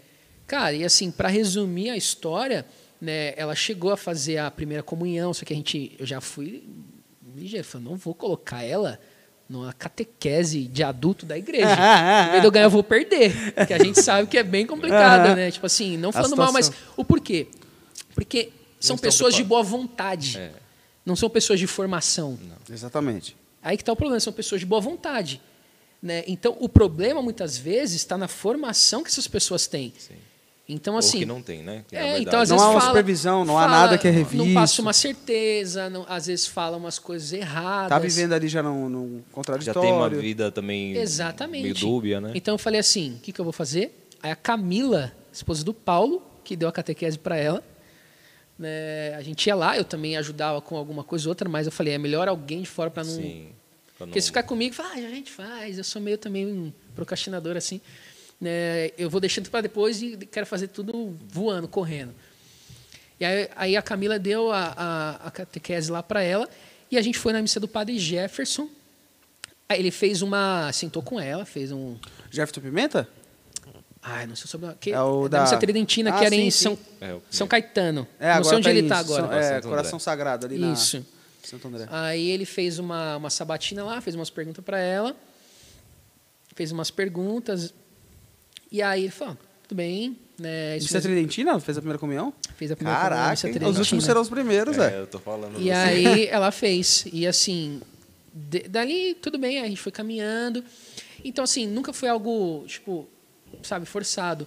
Cara, hoje, né, para você ver como é ela que organiza o terço dentro de casa para rezar junto com as crianças, né, com o Arthur, ela cobra, fala, ah, tem que rezar o terço. Então, é ela que cria essa cultura. Então, assim, ela abraçou de verdade Que bom. né? Tipo, se falta, tipo assim, já aconteceu da gente ter que viajar, faltar na missa, ela já, poxa, né? não como vamos na missa. Quando a gente viaja, né? A gente procura igreja nos lugares onde a gente viaja, né? Para às vezes não só a missa domingo, a missa domingo, é, mas eu digo assim, para ir, ah, tem missa de semana lá. Pô, legal, já que a gente está de férias, vamos, vamos tirar um tempinho, vai, vamos na missa tem, de semana. Tem uma, tem uma igreja perto, né? É, Como então, é que assim, é? ajudou muito né, nesse período que teve também a, a comunidade, que lá a gente estabeleceu um plano de vida. O plano de vida ajudou muito ela a se organizar, buscar a missa. Né? Então, assim, foi esse período de conversão. Então, assim, eu digo que, que Deus foi muito misericordioso que toda a minha vida ele foi moldando. Olha só, cara. Né? Então, assim, eu não tinha uma família aqui na igreja, a família começou na igreja. Então, no tempo da comunidade, ela, ela estava junto. Ela chegou na época do grupo. Ela chegou na época do grupo, né? E aí nessa transição para a comunidade, Ela participou. ela, ela participou. Ela Você já participou. tinha, já tinha casado na transição para a comunidade? Já, já. Eu casei em 2017. Hum, A comunidade 18 começou? é, foi. Final de 18 ali. Foi quando a gente quis assumir. de- Tanto é porque na época de comunidade, o pessoal que já tinha casado em 2014, já estava todo mundo tendo filho lá, o Paulo, a Jennifer, o Danilo, né, o Alan, todo mundo que tinha casado já em 2014 aí já estava tendo filho, né? Uhum. Então, foi, foi basicamente isso. Então, assim, tudo nessa, nessa minha vida em questão espiritual nunca foi, tipo, ah, já vim com a menina da igreja. Não, sempre foi, Foi uma... um processo árduo de, maturi- de maturidade, né? De crescimento. De lapidação mesmo, né? Cada situação foi te apertando, te forjando. Deus te... trabalhava uma virtude, algo específico em você. Caramba, que legal. Sim. Então, assim, é, e aí hoje, é, é, em relação, tipo assim, a minha casa hoje, ela, é uma- ela é uma casa onde a gente tem essa, essa essência católica de querer educar os filhos, catequizar os filhos, de, de se formar para catequizar eles, né, de rezar junto em casa, de levar na missa para eles terem esse, esse ambiente. As amizades que a gente cultiva também. Então, assim, por mais que é, as coisas né, não seguiram o caminho de comunidade, só que, assim, por isso que a gente fala, tudo isso que aconteceu na minha vida, né, hoje me dá uma base, me dá uma segurança, me, deu, me dá um apoio para minha família que, que, se não tivesse acontecido. Talvez não teria. Né? É, se não tivesse, eu não teria conhecido a minha esposa, eu não teria meus filhos, eu não teria nada do jeito que é. Olha só. Né? Eu literalmente sou fruto de tudo isso que aconteceu. Né? Então, é, sou muito grato a Deus por tudo isso, pela misericórdia. Né? Como eu disse, assim, tive, eu sempre fui muito colérico, então muito impulsivo, assim, já sair na época do grupo, né, que eu mesmo tinha criado lá, mas na época coordenação, às vezes trocava coordenação, saía fora, ficava uns seis meses fora, o pessoal me buscava, voltava. Então, assim, é, sempre teve esse, esse suporte. Né? Então, assim, hoje as, todo, todas essas pessoas são amigos, assim, que, é claro, muitos ainda, depois que a comunidade encerrou, eu não tive tanto mais contato por conta da, da rotina. Do Sim. dia a dia. Porque assim, a minha rotina mudou, meus compromissos mudaram, a das pessoas também. Às vezes o momento de convívio que a gente tinha, dependendo, era ali naqueles encontros. Né? Depois que você casa, cara, criança rouba um tempo absurdo. Você chega, tem que dar atenção, você trabalha de semana, final de semana. Então, uhum. assim, criança, meu, gasta um tempo, você tem que estar ali, você tem que estar com a família, você quer dedicar esse tempo para a família. Então, você, você às vezes perde o convívio, mas assim, eu tenho plena certeza que são não são amigos, são, são irmãos, são irmãos, irmãos assim toda. que não são de sangue. Então, às vezes são vínculos maiores do que, que de sangue. Uhum. Que legal. E deixa eu fazer só uma pausa aqui pro pessoal que está em casa. Gente, você que está nos acompanhando aí, não se esquece de se inscrever no canal, ativar o sininho e deixar o like, hein? Uh, olha, o, o, Paulo falou que você é o rei das multas, cara. the King of the Multas. não, nem me fala, cara. Eu, mas eu a gente estava conversando aqui uhum. antes de. Eu falei que esse ano eu tô, é o ano de, da renovação. assim. É o ano que eu ia deixar meu nome limpo, que estava sujo, quitar todas as minhas dívidas, arrumar minha carta, que já estava desde 2016 caçada, vencida em 2018. Desde então, na inconformidade, eu falei: esse ano eu arrumo. Tanto que eu falei assim: já resolvi a parte do uhum. Serasa lá, do nome, já resolvi tá tudo. tudo certo né? E agora já, já cumpri a pena lá da, dos três meses da carta, uhum. agora vou dar entrada no Detran. Aí, agora é sim. É, é, é nova. Agora eu sou pai, né, cara? Tem que dar exemplo. Boa. E, cara, você falou isso da multa. É um negócio incrível também. Eu nunca tive multa na minha carta. E é um negócio incrível. Em uma semana eu estourei os pontos. Não, cara. Chegou uma multa, assim, eu sumi uma, no serviço eu tomei uma multa no carro da empresa, quatro pontos. Aí, puta, peguei, tá lá no meu nome lá, né? E sumi quatro pontos. Aí na outra semana a irmã mandou assim: ah, não, eu tenho cinco pontos. Alguém pode, por favor, cinco assumir pontos. e tal? Cinco pontos. Eu falei, ah, daí, pô, assumo. Aí, beleza, mais cinco pontos. No dia que eu falei sim, eu cheguei em casa, aí ela falou assim: ah, deixei com seu pai a multa. Pra você pegar, assinar tal, fazer a documentação. Eu falei, beleza, deixa que eu assino. Aí eu cheguei em casa e falei, aí meu pai falou assim, ó, chegou uma multa pra você aí. Nossa. É um aí eu falei, eu falei, ah, não, beleza, eu vou pegar, a menina avisou aí. Aí ele, não, não, da menina tá aqui. A que chegou é outra. Falei, outra? Meu carro foi roubado em, em dezembro do ano passado. Falei, ah, mas agora tá no nome do. Será que alguém encontrou o carro e levou multa agora? Aí eu fui ver de julho do ano passado. Nossa. Aí eu falei, nossa, não acredito, cara. Aí sete pontos ainda que eu levei. Nossa. Já deu sete com nove, muito ponto. e aí, cheguei no serviço. Aí no, no, dia seguinte no serviço, estava lá passando a documentação, aí o irmão mandou assim: Ei, Lembra da viagem que a gente fez para o Rio de Janeiro? Só chegou uma multa e era você que estava dirigindo. Nossa. Falei, nossa, em dois dias eu consegui levar três multas, cara. Tomei duas, assumi a outra, né? Mas então, você tá. Não, mas. eu vou passar você, na... cara. Não, mas eu tenho bastante pontos. Eu sou competitivo. De, ó, tá desde 2016 acumulando ponto lá, viu? Eu tenho mais pontos do que no cartão. Seu programa de ponto é menor que é, da Se fosse da minha habilitação lá, eu já conseguia viajar já. Ficar por milha. Cara, coisa boa. E Pedro, como é que foi esse processo de, de transição na sua vida da comunidade ah, de grupo de oração para a comunidade. Né? Você, então, era o fundador da, do, do, do Divina Sim. Missão. Como foi esse processo de se reconhecer fundador, Foi você que se reconheceu, alguém que te colocou? Eu lembro que a gente falava no começo da comunidade, era assim. Não, o fundador é você. Não, não você que é, não. Você que é o fundador. Como é que foi esse processo pra, na sua vida? Então, como eu te disse, assim, já, já tinha algum tempo que esse assunto rondava no grupo de oração. Por quê? Por conta dessa questão da fraternidade que eu falava Uhum. para vocês. Então, assim, a gente não parecia um grupo. Porque a gente se reunia E sem tinha- precisar. E eu, eu lembro que tinha é, características e como fosse ministérios próprios, né? Assim, a forma que vocês é, se organizava era diferente daquilo que a Sim. estrutura diocesana Sim. de um grupo de oração, né? Ah, formações diferenciadas, temas ah, fora do, do, do comum de um grupo de oração. Sim, porque assim, um, um fato também legal assim da nossa época é que a gente Encontros, né? Eventos, um monte de Sim, coisa a que vocês gente faziam. na época de grupo a gente não se limitava muitas vezes às formações só da renovação. Tinha, a gente frequentava lá. Só que a gente buscava formação fora. Né? A gente buscava formação, é, por exemplo, da Opus Dei. A gente buscava formação é, Arautos. do Arautos. Então, assim, o pessoal tinha muito contato com, com, com, com muita Diversos, gente. né? A galera, network era forte lá. Eu era o mais bobinho da galera ali. Eu, tomava muito à frente das coisas, mas o pessoal de conhecimento ali. galera tava bem não, engajado em todo Uma canto. vez o pessoal falou assim: não, tô Tiba, numa- Paulo, É. quietinho, eram os, os, os bichos ali. Aí eles falaram assim uma vez: falaram assim, não, a gente está em uma reunião ali de, de, de, de teologia, de filosofia, um professor bom, cara, mas é meio difícil entender. Eu falei: não, vamos lá, né? me leva Vamos disso aí, quero conhecer. Esse cara me levou, era lá em.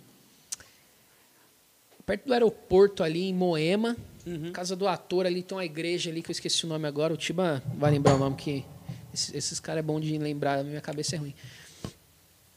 Aí tinha uma igreja ali que a gente ia lá, cara, que ficava esconderijo assim, ó.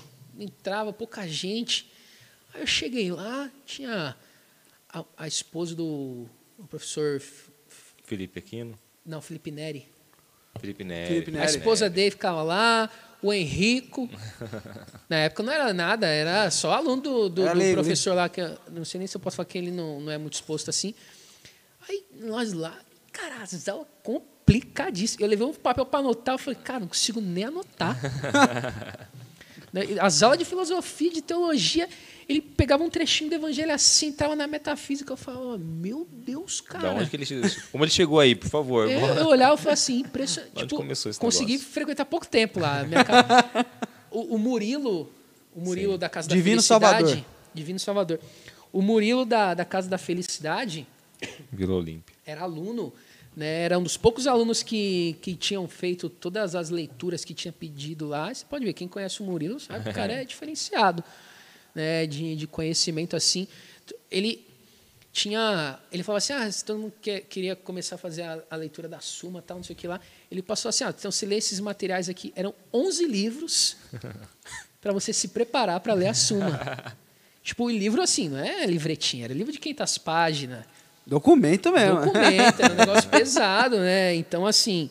É, E o colega coloca bem- querendo diploma. Vai, Mas aguentei por um tempo, cara. Eu- aí, beleza. Então, a galera conhecia esse pessoal, assim. Era esse o network pessoal. Então, eles iam levando pra gente para essas formações e a gente ia crescendo muito. Então, assim, era o tipo de formação que na época de, de grupo de oração, a gente dava formação de magistério, tradição, Sagrada Escritura, dava, dava formação de história da igreja, pegava os cursos do Padre Paulo Ricardo, aqueles condensava num resumão lá, sentava com o pessoal e conversava, falava de dos sacramentos. Cara, e não tinha isso. A gente meio que refazia uma. tipo um grupo de estudo é, que fazia uma faziam, né? catequese de novo da galera. Né? Isso foi crescendo. Então, todo mundo que visitava lá começava a falar: falou, pô, vocês são diferentes, cara. Vocês são diferentes. Tem alguma coisa aí. Será que vocês não são comunidade? Começaram a levantar essas pulguinhas. E a gente foi deixando, foi marinando isso. Né? E aí teve uma época que isso começou a vir com mais frequência depois de um retiro de servo, né? que a gente fazia também um retiro de servo, trazia um pessoal para vir pregar para a gente. Né? E aí tinha essa questão da estrutura, né? Tipo, o pessoal, o, o Tiba na época que ele também ficava na coordenação, ele ele, ele tem essa facilidade com as pessoas. Assim. Né? Por isso que o Tiba, a gente sempre falava que dava muito certo quando a gente fazia as coisas juntos, porque ele era o coração, era a razão da coisa. O pessoal se identificava muito mais com ele. Porque ele É era muito coração, mais sim, acolhedor. Eu já era sempre um pouco, ah, não posso ir. Caramba, de novo, você não vai? Já, já era um Tá certo, cara tem que cobrava mais. Né? Mas isso a vida, com meus tombos, né, me ensinou a ser Qualquer um pouco semelhança mais... é mera coincidência, viu? É assim mesmo, tem que ser assim, certinho. A vida me ensinou a ser um pouco mais... Cara descomprometido. Não, ixi, cara, eu surtava, eu surtava. É, é, cê- cê- à frente, E- assim, e, eu é ficava interessante isso, porque é, eu acho que vocês se depararam com uma realidade assim. É, é, é fato que nós não somos ah, um grupo de oração, Uhum. porque nós não estamos dentro dos moldes e dentro das diretrizes na qual um grupo de oração é. E aí, o que, se eu não sou um grupo de oração, o que eu sou? Exato. Né? Acho que entra. Acho, o primeiro questionamento é isso, porque é nítido que vocês não eram um grupo de oração comum. E aí a gente, assim, não queria assumir isso de vez, porque a gente sabia que era algo muito sério. A gente já tinha uma noção do que eram as novas comunidades. Eu comecei, tipo, a pessoa falou tanto que eu comecei com. Ah, deixa eu pegar uns Pesquisar, livros aí, deixa eu ver o que, uma- que é. Ali é aquele. Novas comunidades, Primavera da Igreja. Aí eu É Monsenhor Jonas, isso aí? Não, é do. Do cara lá, Gilberto Bezerra? Não Não lembro o quem autor. Aí tinha aquele comunidade Lugar do Perdão e da Festa, que era também de uma comunidade da França lá, que esqueci. Eu sou ruim para nome e título, assim. ó. Só lembro alguns nomes de livro. Comecei a ler, aí comecei a pedir ajuda pro, pro Daniel, da Fidelidade, pro Reginaldo. Eles começaram a acompanhar, assim, de longe, porque a gente não tinha falado nada. E aí a gente decidiu, falou assim, vamos né, fazer essa experiência né, de Nova comunidade. não era nem de assumir que era era de como é que che- é, Conhecer, né? de fazer essa formar. experiência né de, de, de Discernir. discernir isso esse era o nome que a gente usava vamos viver esse discernimento Período de discernimento pra ver se era. Vamos e aí beleza Aí a gente começou a viver começou a fazer as formações e viu que tinha muito mais a ver Sim. Com, que com um vocês- grupo com um grupo de oração não pelo ah porque não presta não porque assim a nossa realidade É, sim. Fraternidade, Fraternidade, coisas que a gente já fazia, tipo assim, a gente só começou a dar nome para as coisas que a gente fazia. É.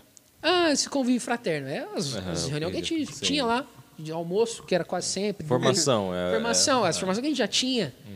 Então, assim, ah, começou, ah, tem que ter um plano de vida, tal, não sei o que lá, é bom. A gente criou um plano de vida, que era a oração que, como a gente que já fazia direção na obra, já tinha um plano de vida. É, eu sempre fui fazer, eu fazia direção na obra, né, sempre fui também, dei muito trabalho. O seu Luiz Eduardo, né, que é o nosso moderador lá, assim, que, que é da Cultor de Livros, que ele faz uma pré-sala ali com a gente antes de fazer a direção. Sempre, deu um, sempre tive um pouco de trabalho, sempre faltei muito, assim, na... Mas eu, né, sempre que possível eu vou, tanto que tá marcado, te marcou para quinta-feira agora, vai dar tudo certo, viu, Tiba? Não vou faltar, não. e aí, assim, a gente sempre fez e eles sempre orientaram a gente. Falaram assim, ó, plano de vida, vamos lá, o que, que você consegue fazer no seu dia? Né? Aí tinha o, o, o padre Joselino, que ele foi para Brasília, que sempre foi o nosso diretor, agora mudou. E assim, ele sempre orientou e a gente conseguiu formar ali um plano de vida mínimo, pô, rezar o terço, leitura do evangelho, é, é, do evangelho mesmo, não do evangelho do dia. Né? Fazer a, a leitura espiritual, fazer o exame de consciência, visitar o Santíssimo, né, sempre que possível, ir na missa, mais de uma, além da missa no domingo. Então, assim, a gente formou uma, uma rotina de oração, né, a gente conseguiu replicar e aplicava a formação sobre, sobre a plano de vida, o porquê, a importância, aí o povo partilhava a dificuldade, a gente acompanhava, sentava, via se as pessoas estavam conseguindo viver o plano de vida. Se elas não estavam conseguindo, a gente tentava ajudar as pessoas. Então, assim, a gente foi vivendo isso. Né? E a gente começou a entrar nesse discernimento. E aí teve uma, um encontro né, com o Silvinho Zabinski, né, que foi lá na, na comunidade Fidelidade. E aí ele falou: ah, vocês são comunidade, são discernimento, né, que ainda não discerniram quem é o fundador. né, eu convido vocês que estão na dúvida de saber quem é o fundador, vir aqui na frente. E na época foi eu, o Tiba e o Danilo lá na frente. Porque existia esse negócio mesmo. Era é um sentimento assim, a gente sabia, né? Eu tinha esse sentimento, Tiba tinha, a gente. Todo mundo achava que ia ser o Tiba também, por conta dessa questão do relacionamento que ele tinha com as pessoas, que era muito melhor que o meu. Né? As pessoas né, se identificavam mais com ele, porque ele é bem acolhedor, é muito fácil fazer amizade com ele. Né? E aí, a gente foi lá e aí começaram a fazer um, um, uma oração lá e falou assim: ó, você que, que tem esse sentimento agora, é, você vai, o seu coração tá, tá ardendo muito, palpitando muito, você vai levantar. E aí eu, cara, eu, eu tava sentindo isso, mas eu falei, eu não vou levantar. É os moleques, isso aqui é, eu tô nervoso. É, é coisa é da minha cabeça. Né? E aí ninguém levantava, nenhum dos três. E eu sentindo esse negócio, falando, não vou, cara. E aí eu, eu meio que fui me ajeitar, me assim, levantar os dois. Eu estava no meio, os dois me ajudaram a levantar. E aí eu levantei. Deram o um golpe em você. É, eu falei assim. foi meio que. Eu falei assim, tipo, quando você tá aqueles três assim, quem foi? Os dois dá passo para trás, você, fica, você tá parado na frente assim. E aí ele, meu, aí levantei e desde então ficou seria eu. E aí a gente começou a, a conduzir, mudou da. Tipo, era o final de ano e voltou o ano, a gente já tentando fazer as coisas. Então foi acontecendo muito, muito rápido, rápido, as mudanças daí em diante. Né? Tanto que o pessoal sentiu um choque, assim. Foi a época que começou a sair gente a rodo, a rodo. Na época a gente tinha. Foi de 40 servos assim. Uhum. Começou a cair um por um, até sobrar, sei lá, 13, 12. Né? Foi o que era que, que falavam que eram os 12, as 12 colunas, é, assim, né? Não, era sete. A gente falava assim, brincava que era a galera que estava desde a juventude missionária, que passou por tudo que a gente viveu uhum. e estavam ali ainda. Né? A gente falava que a essência do carisma estava né, nessas pessoas. Né? E aí o que aconteceu? A gente foi vivendo, foi, né, foi fazendo as formações, só que aí a gente conseguiu um espaço, que era embaixo da casa da minha avó, que era pagar um aluguel, uhum. que a gente tinha uma grana, que a gente pagou uma grana. Um, a gente fez uma feijoada lá que deu uma grana absurda. A gente pagou uns seis meses antecipado lá o Caraca, aluguel. E falou, estamos seis meses aí para discernir. Se a gente não for comunidade, a gente entrega já esse negócio aqui. Né? E a gente foi indo. Né? E aí, né, dentro do. Eu, eu comecei a sentir que uma certa dificuldade em, em viver com isso, a me confrontar com alguma, algumas coisas na minha vida, né, que eram em relação ao meu chamado como como pai, como esposo, né, como trabalho, porque assim isso me roubava, me roubava assim, me consumia muito, muito, porque cara, eu tinha que cuidar de mim, da minha família, do meu trabalho, dos meus filhos, da minha esposa, das pessoas que estavam ali, era minha responsabilidade. Né? Porque, meus, quando você funda uma comunidade, o fundador ele é responsável por todas as almas que estão ali dentro. É. Então, assim, se um daquele ali desviasse e não fizesse nada, né, se não me tivesse empenhado, é claro que tem ali a, o seu limite, mas é, eu lembro que eu estudava muito um livro do Beato José Alamano, que é, acho que era que ele falava muito sobre esse senso de comunidade. Eu esqueci o nome do livro, A Perfeição Cristã. Quem me deu foi o padre. Quem me indicou esse livro foi o padre. Lá do Instituto Verbo Encarnado. Wagner? Padre Wagner.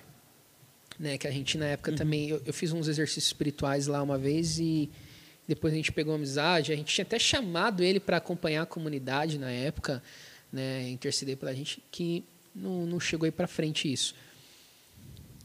E aí eu comecei a sentir esse peso. Entendi. E aí? E agora? Né? Só que aí eu comecei a me confrontar com algumas coisas, porque é, com aquela realidade de eu nunca aceitei muito bem, isso eu, não estou falando que é errado, uhum. como pai de família viver da providência. Isso para mim era um, uma barreira muito grande. Né? Eu acho que assim é um passo muito na fé das pessoas que conseguem fazer isso. Né? Não que eu não acreditava que Deus não ia prover, mas eu falava assim, poxa, beleza, mas eu vou ter. É, pretendo ter os meus filhos, sou aberto à vida, pode vir quantos filhos Deus quiser, mas o que, que eu vou fazer por eles? Eu acho que que entra num, num dilema assim, né? Confiar na providência, a gente confia né? na, na providência para mim, mas como é que eu vou querer esperar que o outro também confie, exigir que o outro confie na mesma providência na qual Sim. eu tenho, né? Porque querendo E o ou não, outro é sua família, né? é, de os outros, ou seja, eu escolhi essa vida, né? Mas meu filho Não escolheu. ah, não escolheu. Ah, ah, Então, assim, foi um, foi um então é- dilema. É bem, é bem complicado. É, foi um dilema. Então, assim, eu já sabia que se fosse comunidade, não era de vida. Uhum. Era de aliança. Só que, tudo bem, já tinha esse ponto, para mim, né, resolvido. Só que ainda assim, eu ainda existia um incômodo, mas eu estava tocando. E aí começou a corroer por dentro. Né, era uma coisa que. Aí a, a comunidade difícil, as pessoas não. não Cada um no seu tempo, cada um E no assim, seu processo também. né? era uma coisa que a galera queria que acontecesse, mas ninguém colaborava para acontecer. Isso- Então, só que isso assim, é eu não culpo, difícil, porque eles Não, também claro. estavam vivendo a vida deles. processo, exatamente. Eles também estavam vivendo a vida de trabalho, a vida de, de, eh, de estudo. Então, tudo que eles estavam fazendo era aquilo que. Só que, assim, para mim, como fundador, se aquela pessoa quisesse sair, Ok. beleza. Se ela quiser parar no meio do caminho, Tá tudo e beleza. eu? Que não é Né? só você. que não é só eu.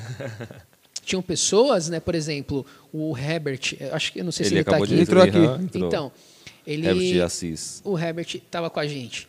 Poxa, ele tem umas limitações, né, de locomoção, tal, que meu, a vida do cara, a vida dele era estar com a gente, era o momento dele. Eu olhava para ele e me preocupava com ele Sim. né, direcionava, falei, se, tipo, olhava para ele e falava, se, se não for isso aqui, ele vai estar onde? Porque nem todo lugar está disposto a acolher, É. a ajudar, a pegar em casa, levar de volta. Né, levar na missa, levar para confessar. É, e as poucas vezes que eu vi vocês, sempre estava com, com ele. Então, assim, ah, pô, a gente tinha um revezamento, tinha uma, tinha uma, a gente tinha uma Uma escala. escala, a gente gostava de fazer escala, né? escala de limpeza, escala de. A gente tinha uma escala de carona dele. Tipo assim, Você que montava a escala. É, às vezes era. Não, eu tinha. A gente tinha uma outra pessoa que. Acho que era o Dano, não lembro agora, que, que era responsável em montar as escalas lá. Então, assim, tinha a escala de carona do Herbert. Né? Então, assim, era essas coisas que me consumia. Né? Eu sentia que eu. E, aí, e eu trabalhando isso na minha direção. E aí foi na hora que o meu diretor, ele, ele disse, ele falou assim, olha, nem toda obra é feita às vezes para durar para sempre. Ela é feita por um tempo. É, tudo que aconteceu na vida de vocês Foi né, importante. foi importante. E só que ele falou assim: se hoje a sua principal vocação te cobra isso, né, ele falou assim: você não vai estar ofendendo a Deus, você não vai estar deixando de, de amar a Deus. Né? Se a sua vocação vale muito, ela tem que custar muito também, Sim. né? Essa E assim, eu nunca conversei nada disso com ninguém. E aí chegou um dia que o Tiba, tipo, falou que ia sair. Ele era o cofundador. Eu falei, opa. Já era um sentimento. Uma dor. E aí ele pega e fala que vai sair. Tipo assim, pelos mesmos motivos. Outro projeto, a família. sim. Ele precisa dar atenção para a família, porque tinha umas questões de, de dificuldade em relação, às vezes, toda a gravidez que a Fabrícia Questão tinha. tinha também. tinha a questão profissional. Então, assim, essas coisas começaram. Eu falei, poxa, e, e o meu maior receio era encerrar e estar fazendo a coisa errada. Olha só. E não, não encerrar sendo que não era para encerrar. Tipo assim, eu não queria encerrar parecendo que assim, eu desisti do meu chamado. É, essa era a questão. Sim. E era isso que, que mais Corroía, né? Corroía foi e- quando eu consegui, junto com a direção, junto com as orações e junto ali, meu, é, estando na missa, nos momentos de oração. E com uma E- leitura também de, Enten- todo, de todo aquele tempo, né? Sim. Com o Tiba saindo, que, querendo ou Sim. não, sempre foi um braço, Braço né? direito, né? Sim, porque a gente sempre falou assim, eu era o fundador, mas o carisma estava em todos aqueles Sim. da base fundante. Né? Então, assim, porque Um sair era. Porque assim, eu falava assim, ah, tudo bem, mas o, o, o jeito que a gente se formava, o jeito que fazia, não foi construído só por mim. Sim. Tanto que assim, eu era, eu era não, eu sempre fui o, o mais burrinho da galera ali em relação à formação. Sem, sem medo de. Sim, de- sim. de- é, é olhar e entender. Com certeza, o Paulo era muito mais formado, o Alan, o Tiba, são pessoas que sempre estudavam mais que eu. Então, assim, essa questão. Tanto que, assim, é engraçado que, tipo, eu pregava. Só que, cara, eu não sentia gosto de pregar. Eu sentia mais gosto de formar.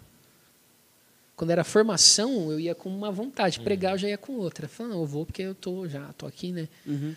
Então, assim, quando eu precisei parar de pregar, pra, não foi peso. Tranquilo. Tranquilo. Né? Eu preferia muito mais estar por detrás, Sim. fazendo a coisa tá- acontecer, organizando, administrando. E a galera aí vai, vai. Vai que vai, Uhum. boa. Então, assim, tanto que, tipo, nunca aconteceu da galera ficar me chamando para pregar. Chamava os meninos, chamava o Tiba. Então, nunca foi de. Às vezes acontecia de vir um convite, mas, assim, perto de quanto acontecia para eles, era bem pouco. Estava muito mais preocupado com as coisas de dentro, da organização de dentro, da base de dentro. E normalmente quem está preocupado muito dentro sofre um pouquinho mais, né? Não, claro. Porque são, são coisas mais profundas, né? Sim, porque assim, você viu os problemas de perto. Né? Então, sempre quando tinha um retiro, eu gostava disso, do- dos problemas que dava, de resolver, de, ah, precisa de um ônibus, precisa de não sei o que lá, precisa da chácara, precisa de não sei o que lá, Pô, falta 3 mil reais, vamos arrumar 3 mil reais. e o quê. Então, assim, sempre Falta foi. 6 mil reais, ô, É. ô Josiane. Tira do cofre aí. Não, gente- eu, eu falo que a gente assumiu umas coisas. Teve uma vez que ia ter uma formação é, do, do projeto lá da Escola de Líderes. Do Libicon? Lá, do Libicon. Lá Ah, em São Caetano? Não. No, na, na matriz da Boa Viagem. Ah, o que teve com o Paulo Ricardo. O É. Felipe Neri? Cara, para 500 pessoas.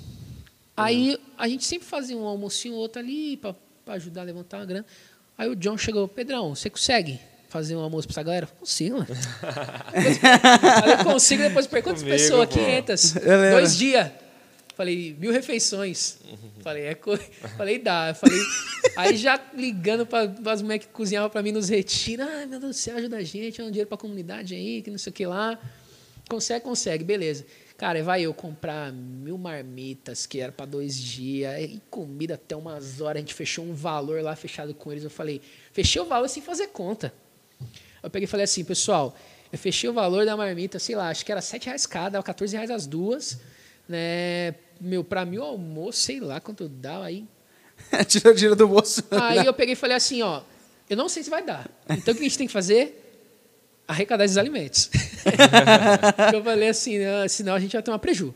Então a gente arrecadou todos os alimentos menos a mistura. A gente conseguiu arrecadar uma grana também. E aí eu lembro que, tipo, dinheiro vai, dinheiro vem. Sobre os 6 mil, foi aqueles 6 mil que a gente pagou lá o espaço que a gente Aham. ficou. E, cara, mas foi loucura, a galera, tipo assim, moída, moída, cara. Eu lembro, Tipo, eu tava nesse dividiu- encontro. Dividiu a galera, meu, quando começou aquela mutirão comer, a gente E a tinha fila? feito na marmita, aí hum, primeiro dia a gente não fez na marmita. É, foi na bandeja. É, na bandeja, servindo. E a gente falou assim, meu, foi loucura, vamos fazer marmita, que aí a galera sai e a gente vai entregando. É. Aí no segundo dia a gente fez na marmita. Porque eu falei assim, não, a gente o que a galera come sem, sem ser marmita, a galera arrebenta, mano. Não. Só que assim, era um marmitão e tava sobrando muito no segundo dia. Aí foi. Mas, cara, eu, a gente fazia essas coisas assim de. Isso que eu falo, eu sempre fui meio doido, eu assumi as coisas, a galera. Ah, pode tocar no retiro? Pode. Aí depois ia falar com o Ministério de Música, aí, aí já aconteceu da galera ter compromisso. Aí tem um solo do Tiba tocando, cantando. Ixi, já fiz tanta coisa que. Hoje eu aprendi, assim, ó. Parei de assumir as coisas antes de, antes de ver se dá. Na agência é a mesma coisa. O Thiago falou assim, cara, não dá pra fazer assim, assim, assado. Não dá pra assumir esse trabalho. Eu falei, será que não dá, mano? se organizar, se organizar. Se eu, se eu estruturar esse negócio Não, aí, vai dar ixi, ele certo. fica doido. Eu falei assim, chamaram... Ó, tem um que eu comentei lá que a gente tava organizando uns cursos de cadáver lá, né? Aí eu falei, os caras tá querendo fazer a filmagem. Ele falou, Pedro, não dá, Pedro. Tem que ter duas câmeras, que não sei o que lá, e tem o cara que paga não sei o que lá, vai ficar caro, que não sei o que lá, que não sei o que lá. Botou, eu falei assim, tá bom, eu não, eu não vou assumir, deixa pra lá. Já falou que não dá, é você que manja, eu não vou levar isso pra frente, Mas não. no fundo, que dá, dá. Eu falei, se não tivesse organizado, não, pô, dá pra desperdiçar não, a grana era boa. Mas aí eu não, não peguei não, porque também, ainda bem, agora, por isso que eu falo, é bom você ter sempre alguém que pesa Sim. pro outro lado pra pensar. O Diego Navarro falou assim, ó, o famoso tive uma ideia. Tive uma ideia. Não, a galera fala assim, eu tô sentado lá e falo assim, pô, tive uma ideia. Aí eu, lá vem, aí o Tiba, quando você não tem, Pedro? Eu falo, não. Aí, hoje, hoje foi uma vitória. Eu falei assim, eu tive uma ideia e não sou eu que vou dizer se é boa, é você. Você fala, tive uma ideia boa. Aí hoje eu falei pra ele assim, tive uma ideia e você vai me dizer se ela é boa. Ele falou, olha, estamos evoluindo aqui. Que E bacana. aí, só que assim, né, eu sou meio, eu sou meio impulsivo, assim, cara, pra tudo. E teimoso. Minha esposa tá aí, ela pode confirmar. Então, eu sou, eu sou bem teimoso, assim, com essas coisas. Então, são essas. Vendedor é fogo, olha lá. O Paulo falando. Não, o Paulinho, o Paulinho também. Esse aí eu Só disputa não comigo. vende a esposa e os filhos. Oi? Só não vende a só- esposa e os filhos, que o restante. É. O Paulinho é engraçado que assim, a gente tem uma competição infinita, assim, ó. Tipo. Ele é, ele é um sanguíneo meio colérico, sou colérico, a gente tem umas competição que, meu, uma vez a gente competiu quem fazia mais flexão. ele, aí, tipo, eu falei assim, ó, filma, porque o Paulo não aceita também. Aí, na- aí ele falou assim, não, eu ganhei, que não sei o que lá. E na filmagem, na contagem, eu ganhei com as duas flexão na frente É, lá. A gente, é, a gente é engraçado né, em relação a isso, competitivo, cara. Bacana. É tipo, a gente competia quem ia limpar o nome primeiro no Serasa. Agora assim, ó, meu score já tá tanto, quanto é que tá o seu aí? Ainda bem que a competição são boas, né? Não, e cheio o pau, cara. É impressionante. A gente fala assim, mas a gente. Se dava. Não, se dá bem, pô, pra caramba. Gente, é, sou padrinho de. Eu já nem sei qual que de verdade eu sou, já não lembro mais. Todos os filhos me chamam de padrinho, eu já. Ah, já acostumou. É, então. Já dá aí- missa pra todo mundo, tá É, tudo certo. eu, tipo, o Luiz eu sei que não é, ele me chama de padrinho. Aí eu falo, ah, é tudo padrinho. Então, tudo afilhado, então a gente já trata assim.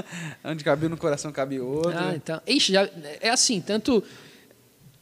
né, quando você vai batizando as crianças lá, fazendo a gente já nem sabe. Então, todo mundo, tiver padrinho de todo mundo, sou padrinho de todo mundo, todo Calma mundo é aí, ó. de todo mundo. Paulo falou aqui que foi sorte, tô na frente. Sei não, viu, Paulo? Tem que dar uma consultada lá no meu score agora. Agora a carta já tá. já Não, tá agora- agora... a suspensão da carta, as coisas É, melhorando. As coisas estão melhorando. Esse ano.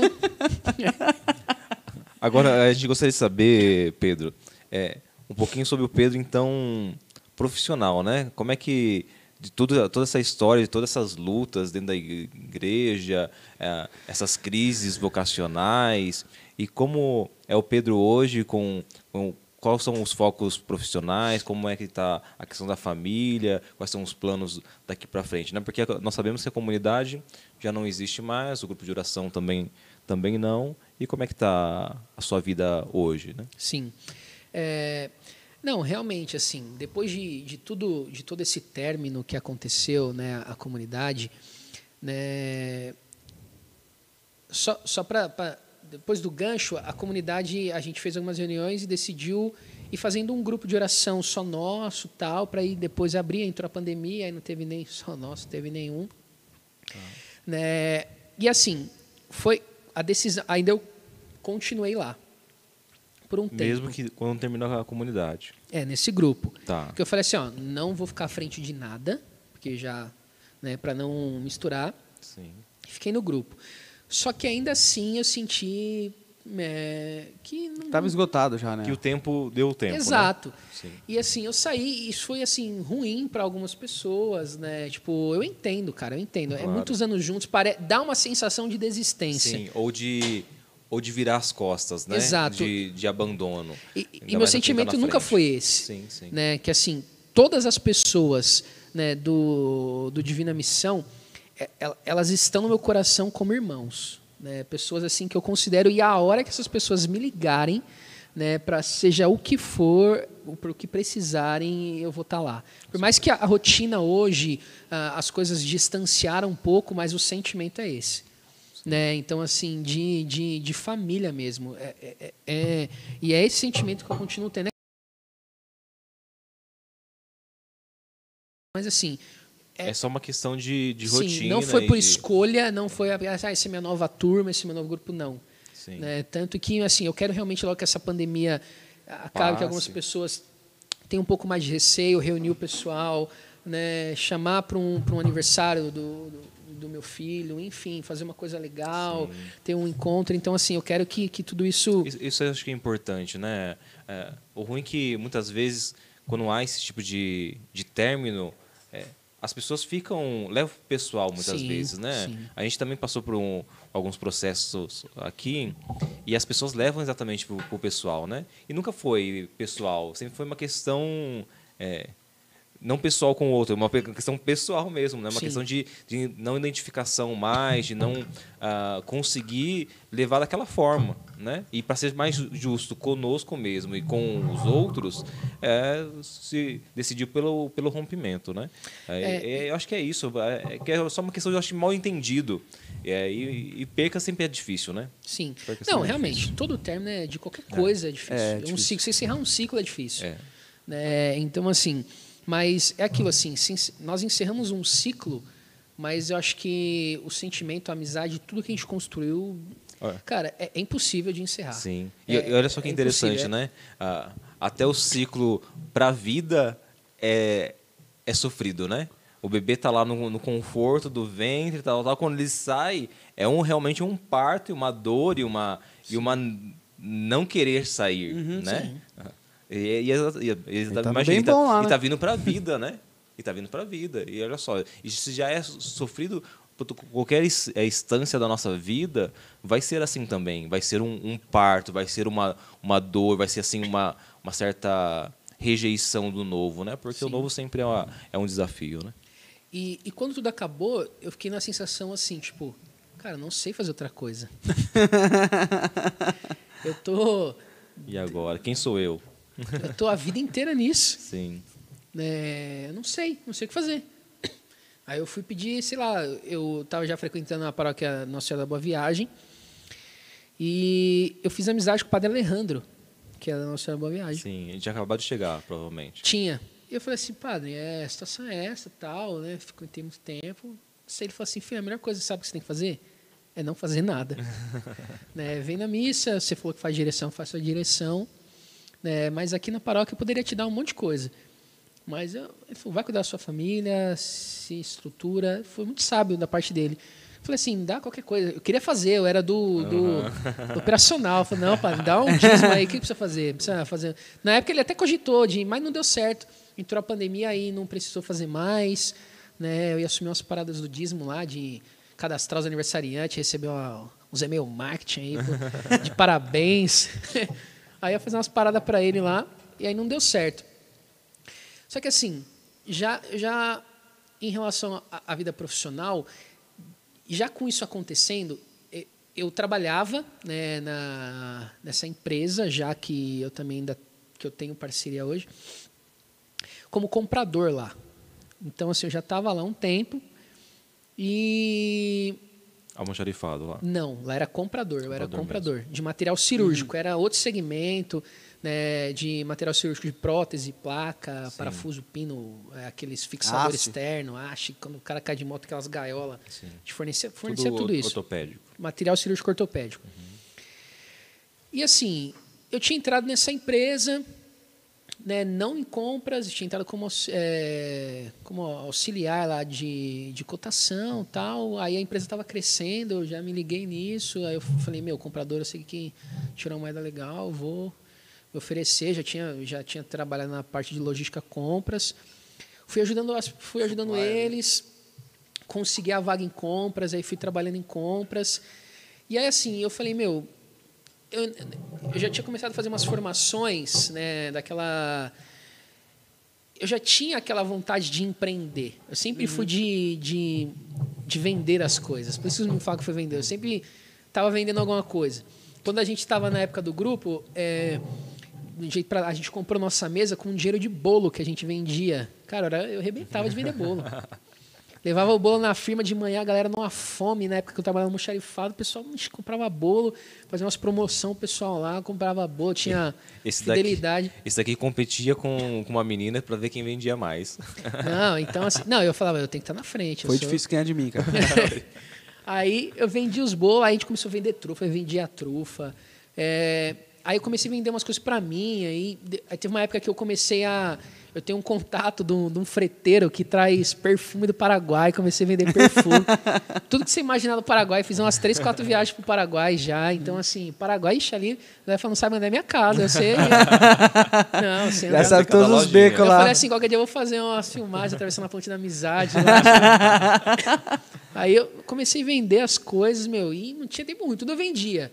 Só que eu nunca pensei em ser vendedor. Falar assim, ah, viver de vendas. Né?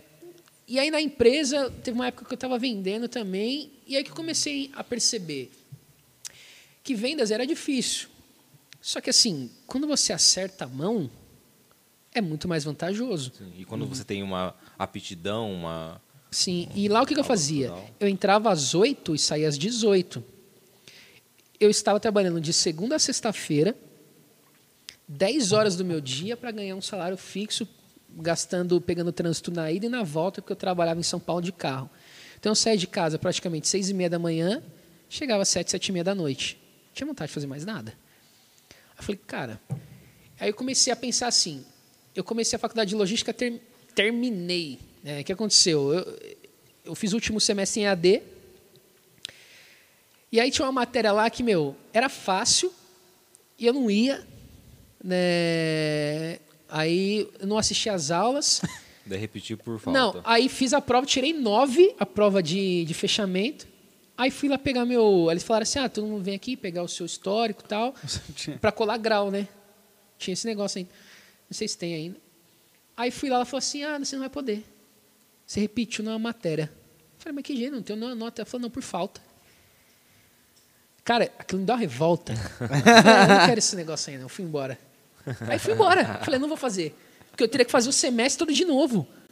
Só daquela matéria, ficar indo lá. Não, jamais. Aí eu falei, não, não Uma quero vez mais na isso semana. Deixei pra lá.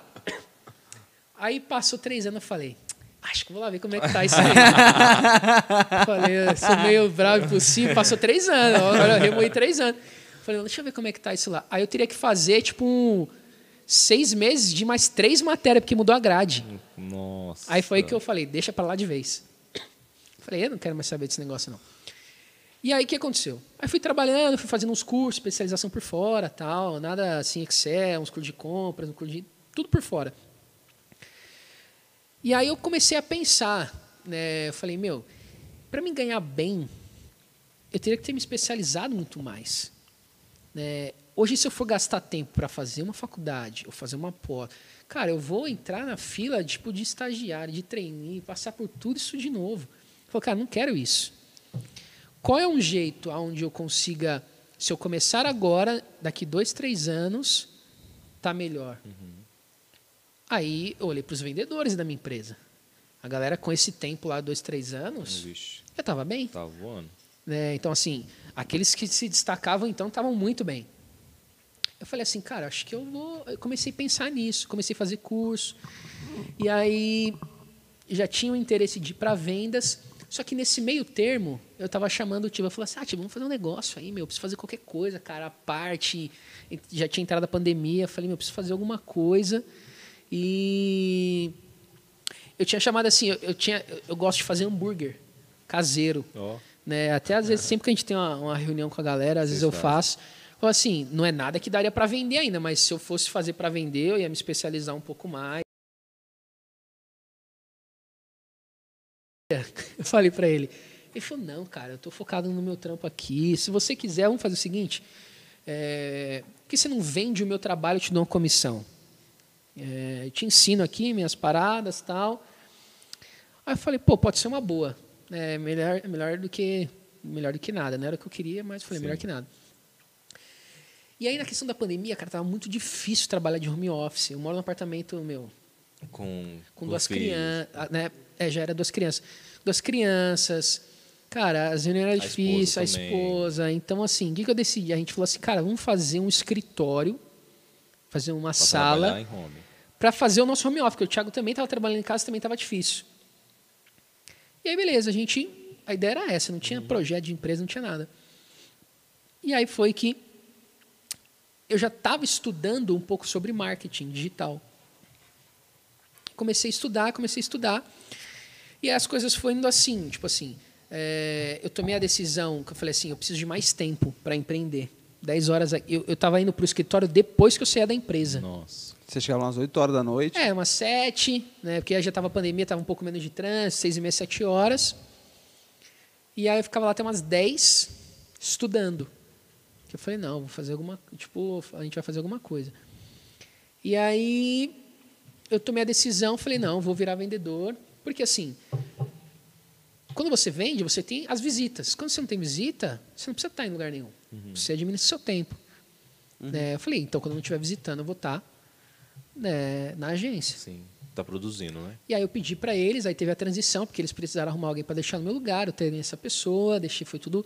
Eles me aceitaram em vendas também. O, o Fábio André lá, os donos da empresa, sempre me apoiaram, assim, porque eu também sempre corri atrás, sempre fazia aquele negócio do colégio. Eu sempre me fiava, eu era conhecido na empresa não como comprador, eu era o responsável por assuntos aleatórios. então, assim, compras, quem fala com Pedro? TI, quem fala? Fala com Pedro. E, cara, eu nunca fui de TI. O que, que eu fazia? Tipo, dava um pau, eu, eu, eu- eles falaram assim, olha, os caras da TI me, me deu um, um curso de suporte. 90% das coisas você vai resolver reiniciando. Se reiniciar não der certo, você abre um chamado, a gente resolve. E, cara, era impressionante. Dava, ah, Pedro, travou, que não sei o que. Ela falou, não, peraí, que eu vou fazer um negócio aqui. Só reiniciava, voltava, o que, que você fez? Não, relaxa, eu vou revelar. Vocês- vão roubar meu lugar, não vou revelar nada pra ninguém. E aí, por muito tempo, funcionou assim. Mas, assim, às vezes eu acompanhava um serviço remoto que a galera fazia, ah, perdeu o, o acesso da pasta no servidor, Já eu vi os caras mapeando. Aí, eu falei, ah, aí, eu tentei fazer uma vez, vi que foi direto, aí foi assim, a galera Uhum. foi pedindo as coisas, porque a empresa estava crescendo. Então, assim, não tinha um responsável Era familiar a empresa? coisa. Não, assim, era uma empresa que o cara estava começando. Ah, Só que assim, hoje os caras tão tão tão grande, né? Então assim, os caras tão grande. Então assim, eu fui crescendo junto com eles.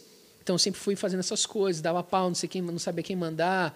Então assim, eu, eu digo que na empresa eu passei por quase todos os setores. Foi tampando o buraco de tudo. É, já ajudei o estoque, entregar material, separar material, fazer, fazer. Então, assim, tipo, se a. Eu também me muni de uma coisa, eu falei, entrou a pandemia, eu falei assim, meu, pode mandar embora qualquer um, eu consigo ficar no lugar. Menos o financeiro, que eu nunca mexi, nunca trabalhei com essas coisas lá. Então, assim, mas se alguém fosse mandado embora, eu falei assim, eu me Eu resguardei, resolvo. porque eu falei assim, se mandar o Pedro, o Pedro faz a compra, faz o TI, ele sabe separar, ele sabe orçar, assim, é, é mais prejuízo. Sim.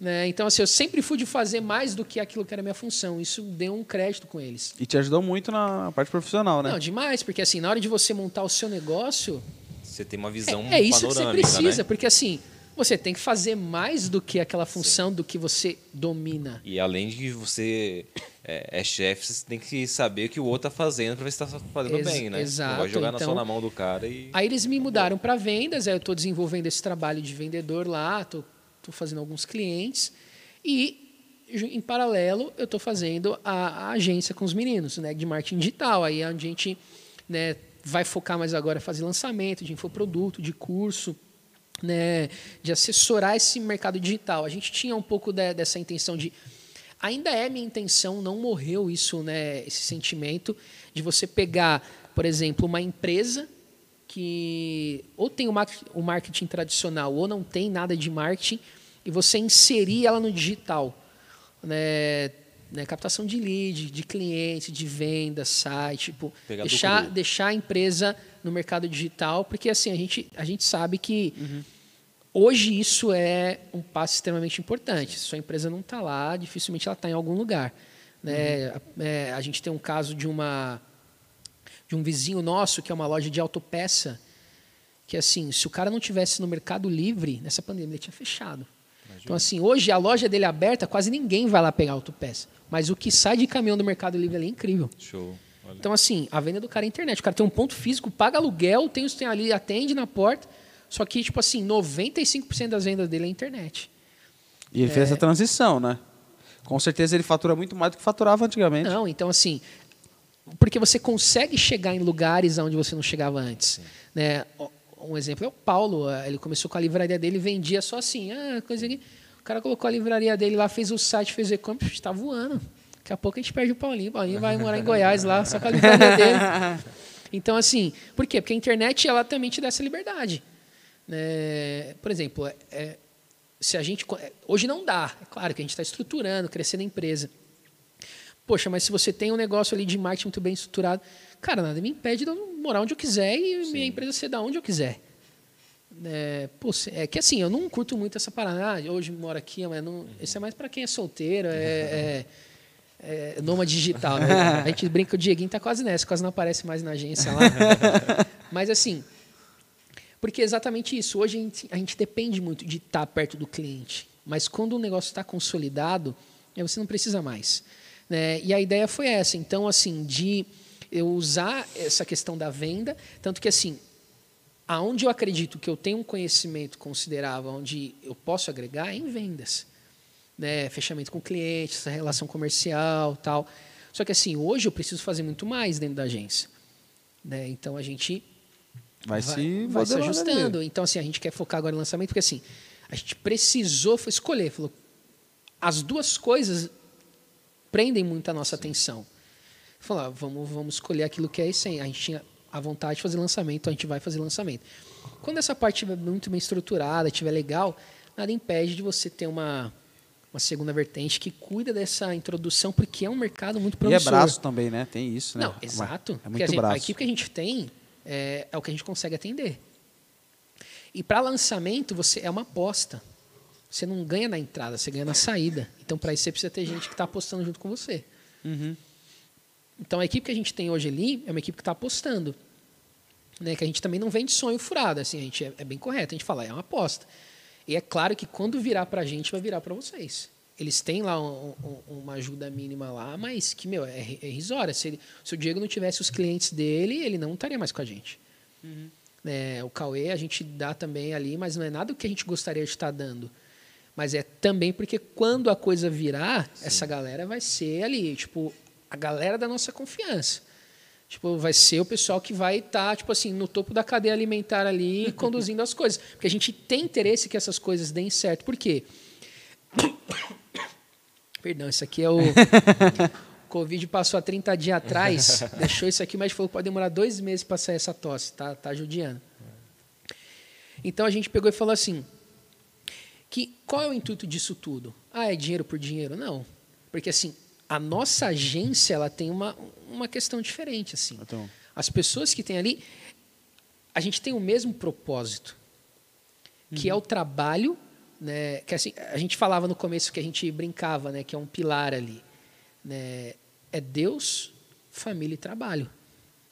Né? A gente trabalha para servir aos outros, tanto que a gente tem alguns trabalhos de beneficentes, vamos dizer assim. A gente uhum. ajuda uma galera que está precisando, tal, fazer um site, fazer um negocinho, pessoal. A gente, a gente decidiu fazer um, um, um, um trabalho, legal assim, assim para não ser só trabalho, né, ter essa questão fila, é, filantrópica, sei lá, como é, ajuda é, mesmo as pessoas sim. que precisam. Tem a parte e o porquê é o trabalho.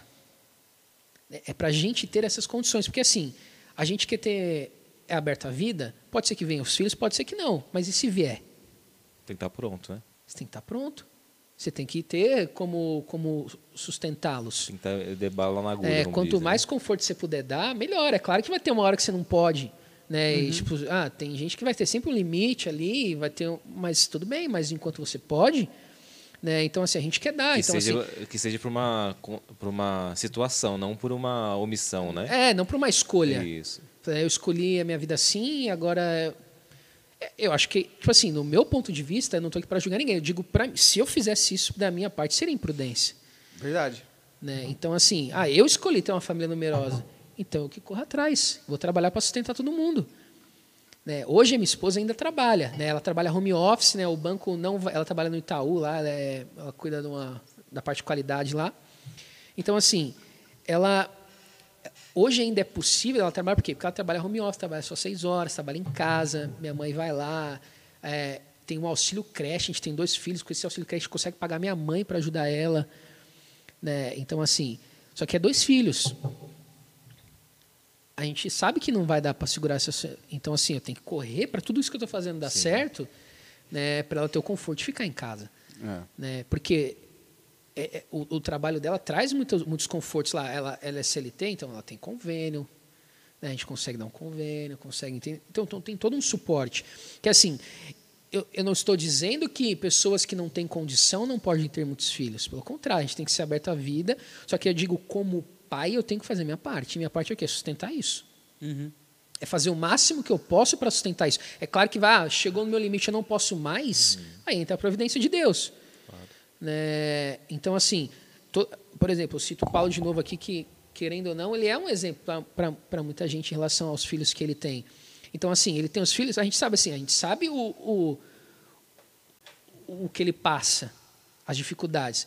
Né? Se a livraria dele está começando a dar certo hoje, isso, meu, é, é providência de Deus. Uhum. Não, e Só que a providência galgando. veio, mas ele tá, eu sei, é, ele trabalha lá no, no gabinete, foi- quando não tá lá, tá trabalhando disso, cuidando daquelas crianças. Cara, é uma loucura, você não consegue nem falar com o Paulo. A gente tá tentando fazer uma reunião faz não sei lá quantos meses. A gente fala assim que a gente só via ele na agência porque a impressora ficava lá, ele tinha que despachar. A impressora quebrou, a gente não vê mais o Paulo, o Paulo sumiu. Aí, a gente falou isso hoje, viu, Paulo? A gente falou de você hoje lá, você é bem interesseiro. Então, assim, é, a, a gente tem que dar essas condições. Por quê? Para uma boa educação, você precisa comprar livros para os seus filhos. É, ah, às vezes você não vai educar em casa, você não vai fazer homeschooling, então você vai pôr aonde para estudar? Você vai pagar. soltar no governão aí? Eu vim de lá, eu sei como é. Né, eu digo que assim, é, foi um dos grandes motivos de não ter desviado também, foi, foi por, por graça de Deus, porque ali é- é- ninguém vai ali para estudar. É. Só que aí você fala assim, ah, escola particular. Cara, não é tão melhor assim, dependendo da escola. Com certeza.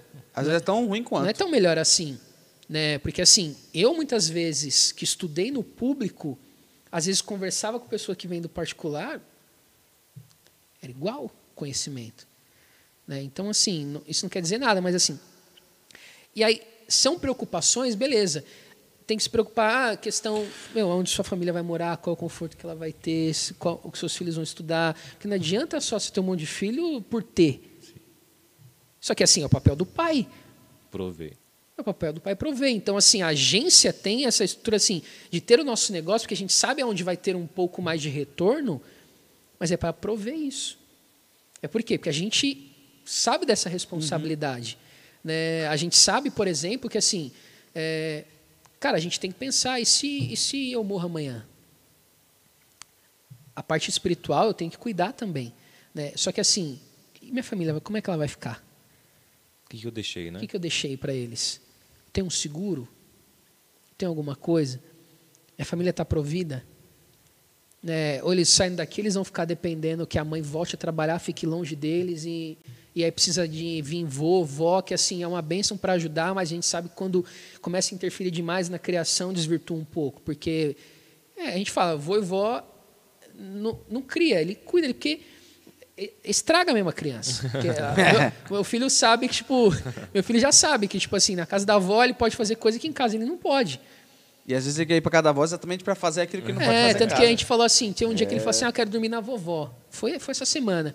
A gente falou assim, não, filho, tem que perguntar para ver se, se pode, sua vovó deixa. Ele pegou e falou, desse jeito com essa palavra, minha vovó deixa tudo. Tem três anos.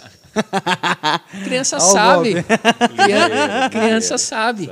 Né? E o meu menino, cara, ele é, ele é extremamente esperto, assim.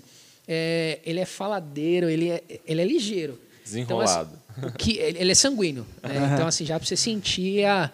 a- Extremamente então, desenrolado. Faz amizade fácil, um jeitinho dele, cativa todo mundo, todo mundo é amigo, abraça todo mundo. Ixi, ele é onde chega, Faz né, sucesso. faz sucesso. Então, só que assim, aí tem toda essa questão. Então, tudo isso é, é extremamente im- importante que a gente tem que. Então, Suprir, né? exato. E foi esse ponto que me que me contrapôs. Que o legal. que adianta eu focar 100% na missão, 100% no sendo que isso não é errado, mas eu estou dizendo sendo que o meu papel eu não estava conseguindo fazer. Sei que o básico, arroz e feijão. o básico, porque assim, se eu continuasse trabalhando onde eu trabalhava, ganhando o que eu ganhava, se eu tivesse mais um filho, Esquece, né? alguma dificuldade a gente ia começar a passar. Né? Então, assim, eu não poderia ter esse nível de, então, de responsabilidade. E, eu, e, e era muito difícil conciliar as duas coisas para mim. Então, foi uma das coisas que pesaram, que meu diretor foi orientando. Ele falou, aonde é que é a você sua entendeu vocação? que nem, nem fundador e nem pai você, você ia ser. Exatamente. É só. É, porque Exatamente, porque assim, a gente não deixa de cuidar E da como é difícil, né? espiritual. Ainda mais pra você que é colérico. Essa parte de se frustrar com isso que Sim. você queria que fosse de um jeito e não tá Sim. saindo daquilo, daquela forma que você pensou, daquela forma que você Preparou. Idealizou, né? Exatamente. Idealizou. Então, assim, realmente é uma das coisas que, que a gente colocava. E assim, e por isso que eu falo que não foi por escolha, mas assim, geralmente quem foi se aproximando dessa nova fase? As pessoas Aham. que pensam do mesmo jeito. Sim.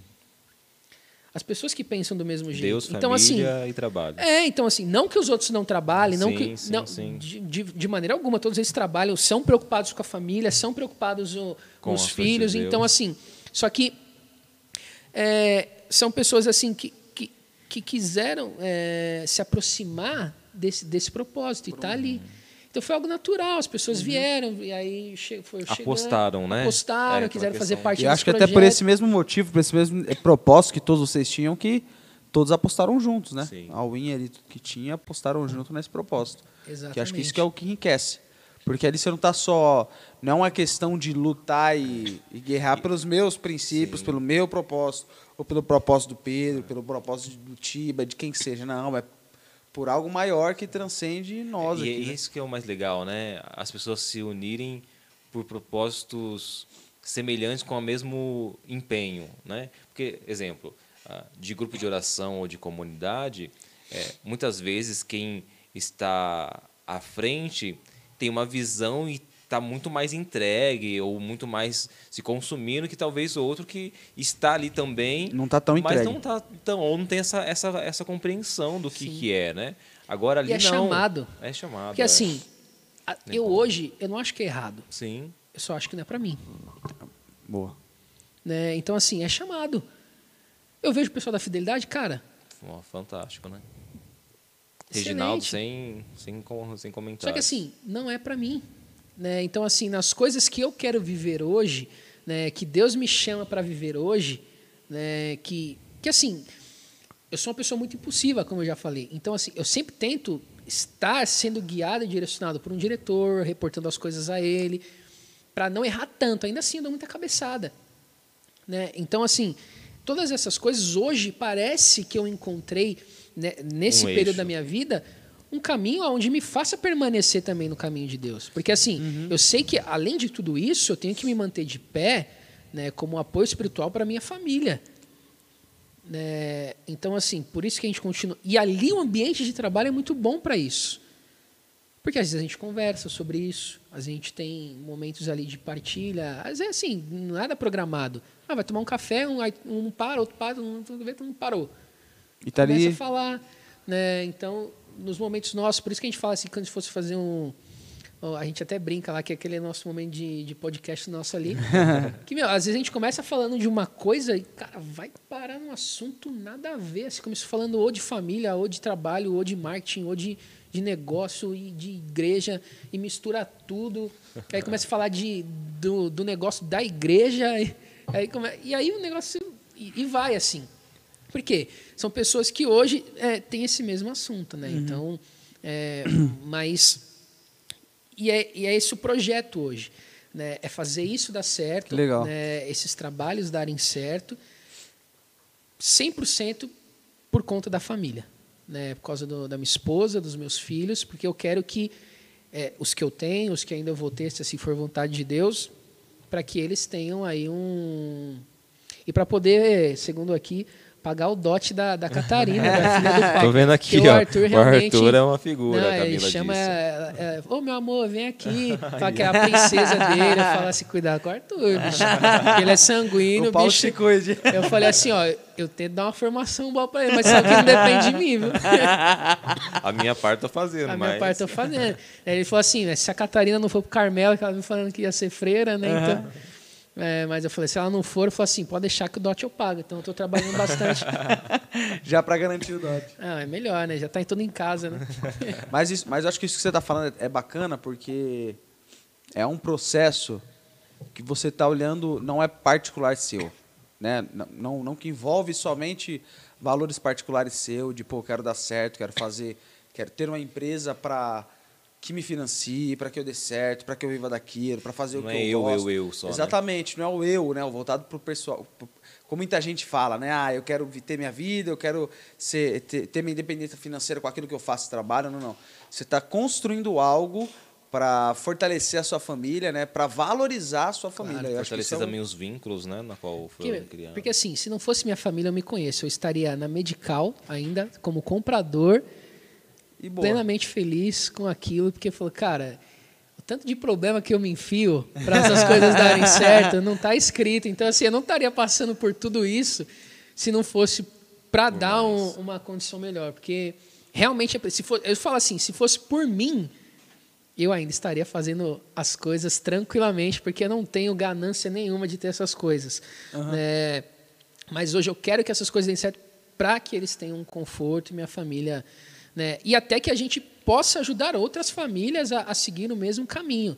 Né? A, gente, a gente brinca, fala de um dia comprar uns terrenão no, no interior, construir umas casas lá, de, de todo mundo lá, de ter uma igreja lá. Fazer uma vila Porque, lá. assim, às vezes fala assim, poxa, às vezes era o mesmo sonho que a gente tinha na comunidade, só que às vezes não vai ser a comunidade. Às vezes esse era o plano de comunidade. Talvez que isso, esse negócio dando certo, é possível financiar tudo isso também. Né? Então, assim, porque a gente tem vontade, que a gente nunca sabe. Olha como o mundo caminha hoje, as coisas que acontecem. Né? Essa pandemia aí, da, da maneira que aconteceu, a política do jeito que é. Né? A gente viu que, como o Estado tem o poder de interferir na nossa A vida educação, do jeito que é. né, a educação do jeito que é. Então, assim, às vezes a gente não, não descarta a ideia. Não é nada que a gente fala assim, ah, sabe que vai fazer tal dia, tal ano.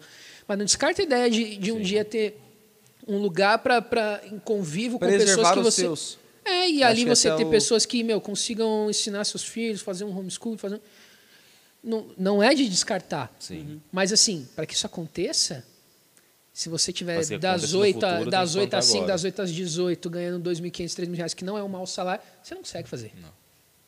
Você não consegue fazer. Então, assim, a gente tem sonhos grandes. Só que para essas coisas todas acontecerem, a gente precisa ter como prover tudo isso. Né? Então, assim, é por isso que a gente trabalha hoje. É por isso que a gente quer que essa agência desse. Por isso que eu falei assim, ela vai dar certo porque para mim não tem outra, eu não tenho outra escolha. Por mais que a Medical dê certo lá, que eu, que eu venda bem, que eu seja o melhor vendedor deles, que eu também, como eu, eu estou empregado lá, eu, eu tento honrar essa oportunidade. Mas eu sonho em ter o meu negócio. Né? O que, que é melhor, você ter 5% de comissão ou ter ou 100% da sua empresa? Né? Então, assim, eu quero que o meu negócio dê, dê certo, certo. ao ponto de um dia precisar, mas assim, mas enquanto eu estiver lá, eu também vou fazer. Ou que- naquela, né? Exato, Pedro? porque hoje eles que põem comida dentro da minha casa. Eu- que a Magna, a gente, eu e o Tiba, a gente decidiu não, não tirar nada da Magna para investir na, na- na- lá Então. e ela cresça. Sim. Só que para um dia a gente ter um negócio lá na frente para poder viver dele. Uhum. Né? Então, assim, são sacrifícios que a gente faz agora que, que lá na frente E- a gente pretende colher. E eu acho que é naquela, né? É, talvez no final das contas, na, na somatória, você vai trocar 6 por meia dúzia. Ou seja, 5% lá da- das vendas da, da, da MED vai ser 5% também da sua empresa, do seu 100% da sua empresa, Sim. de fato. Sim. Mas é 5% dando capacidade de outras pessoas também viver daquilo que você está, está provendo. Né? Ou seja, não é só mais para você. Não é só mais o seu 5% da empresa. Sim. É, é mais o fulano de tal, ciclano, famílias ali sendo empregadas, né? Sustento para muita gente. Então, acho que é bem isso, né? O Silvio Santos falava uma, uma coisa fantástica, né? Eu acho que ele é, é um cara de negócio Excepcional excepcional nessa, nessa área, né? Ele falava assim, que quanto mais dinheiro se tem, ou mais, mais é, líder você se torna, empresário você se torna, mais responsabilidades com a família daqueles que você emprega, Claro. né? É, e é exatamente isso que, que eu acho que, que, eu, que eu peguei assim muito bem dele.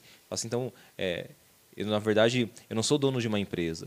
Eu sou responsável por muitas famílias na qual a minha empresa hoje contrata. Não, tanto é a importância da responsabilidade né, que um dos pecados que são abomináveis aí, né, é que, que Deus abomina é quando você não paga o trabalhador. Sim. Né? O patrão não, não paga o salário. Então, assim, cara, isso às vezes é pior do que você. No, que o Frei me corrija se eu estiver falando besteira. Né? Do que, por Você exemplo, agredir, você. talvez, alguém. É, você Fisicamente, agredir né? fisicamente, eu- sabe, peca, pecados assim que você machucaria alguém, isso é muito pior. Fere a dignidade do outro, né? Porque você está deixando de honrar, né? você está tirando um sustento de uma você não família. está ferindo superficialmente que é a, a matéria, né? Você está ferindo a E dignidade. um pai de família sabe o que é passar de.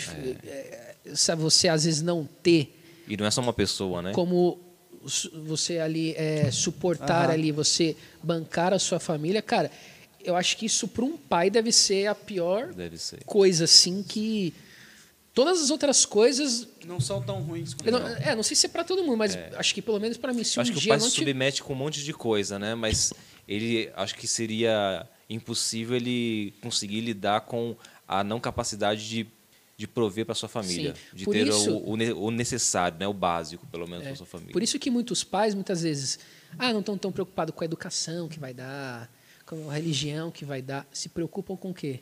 Se está dando sustento ou não. É. claro, esquece de outras coisas que Sim, são sim, importantes. primordiais, né? Mas É. porque você vê que é o essencial, é o É básico, o instinto, né? é, de prover. É.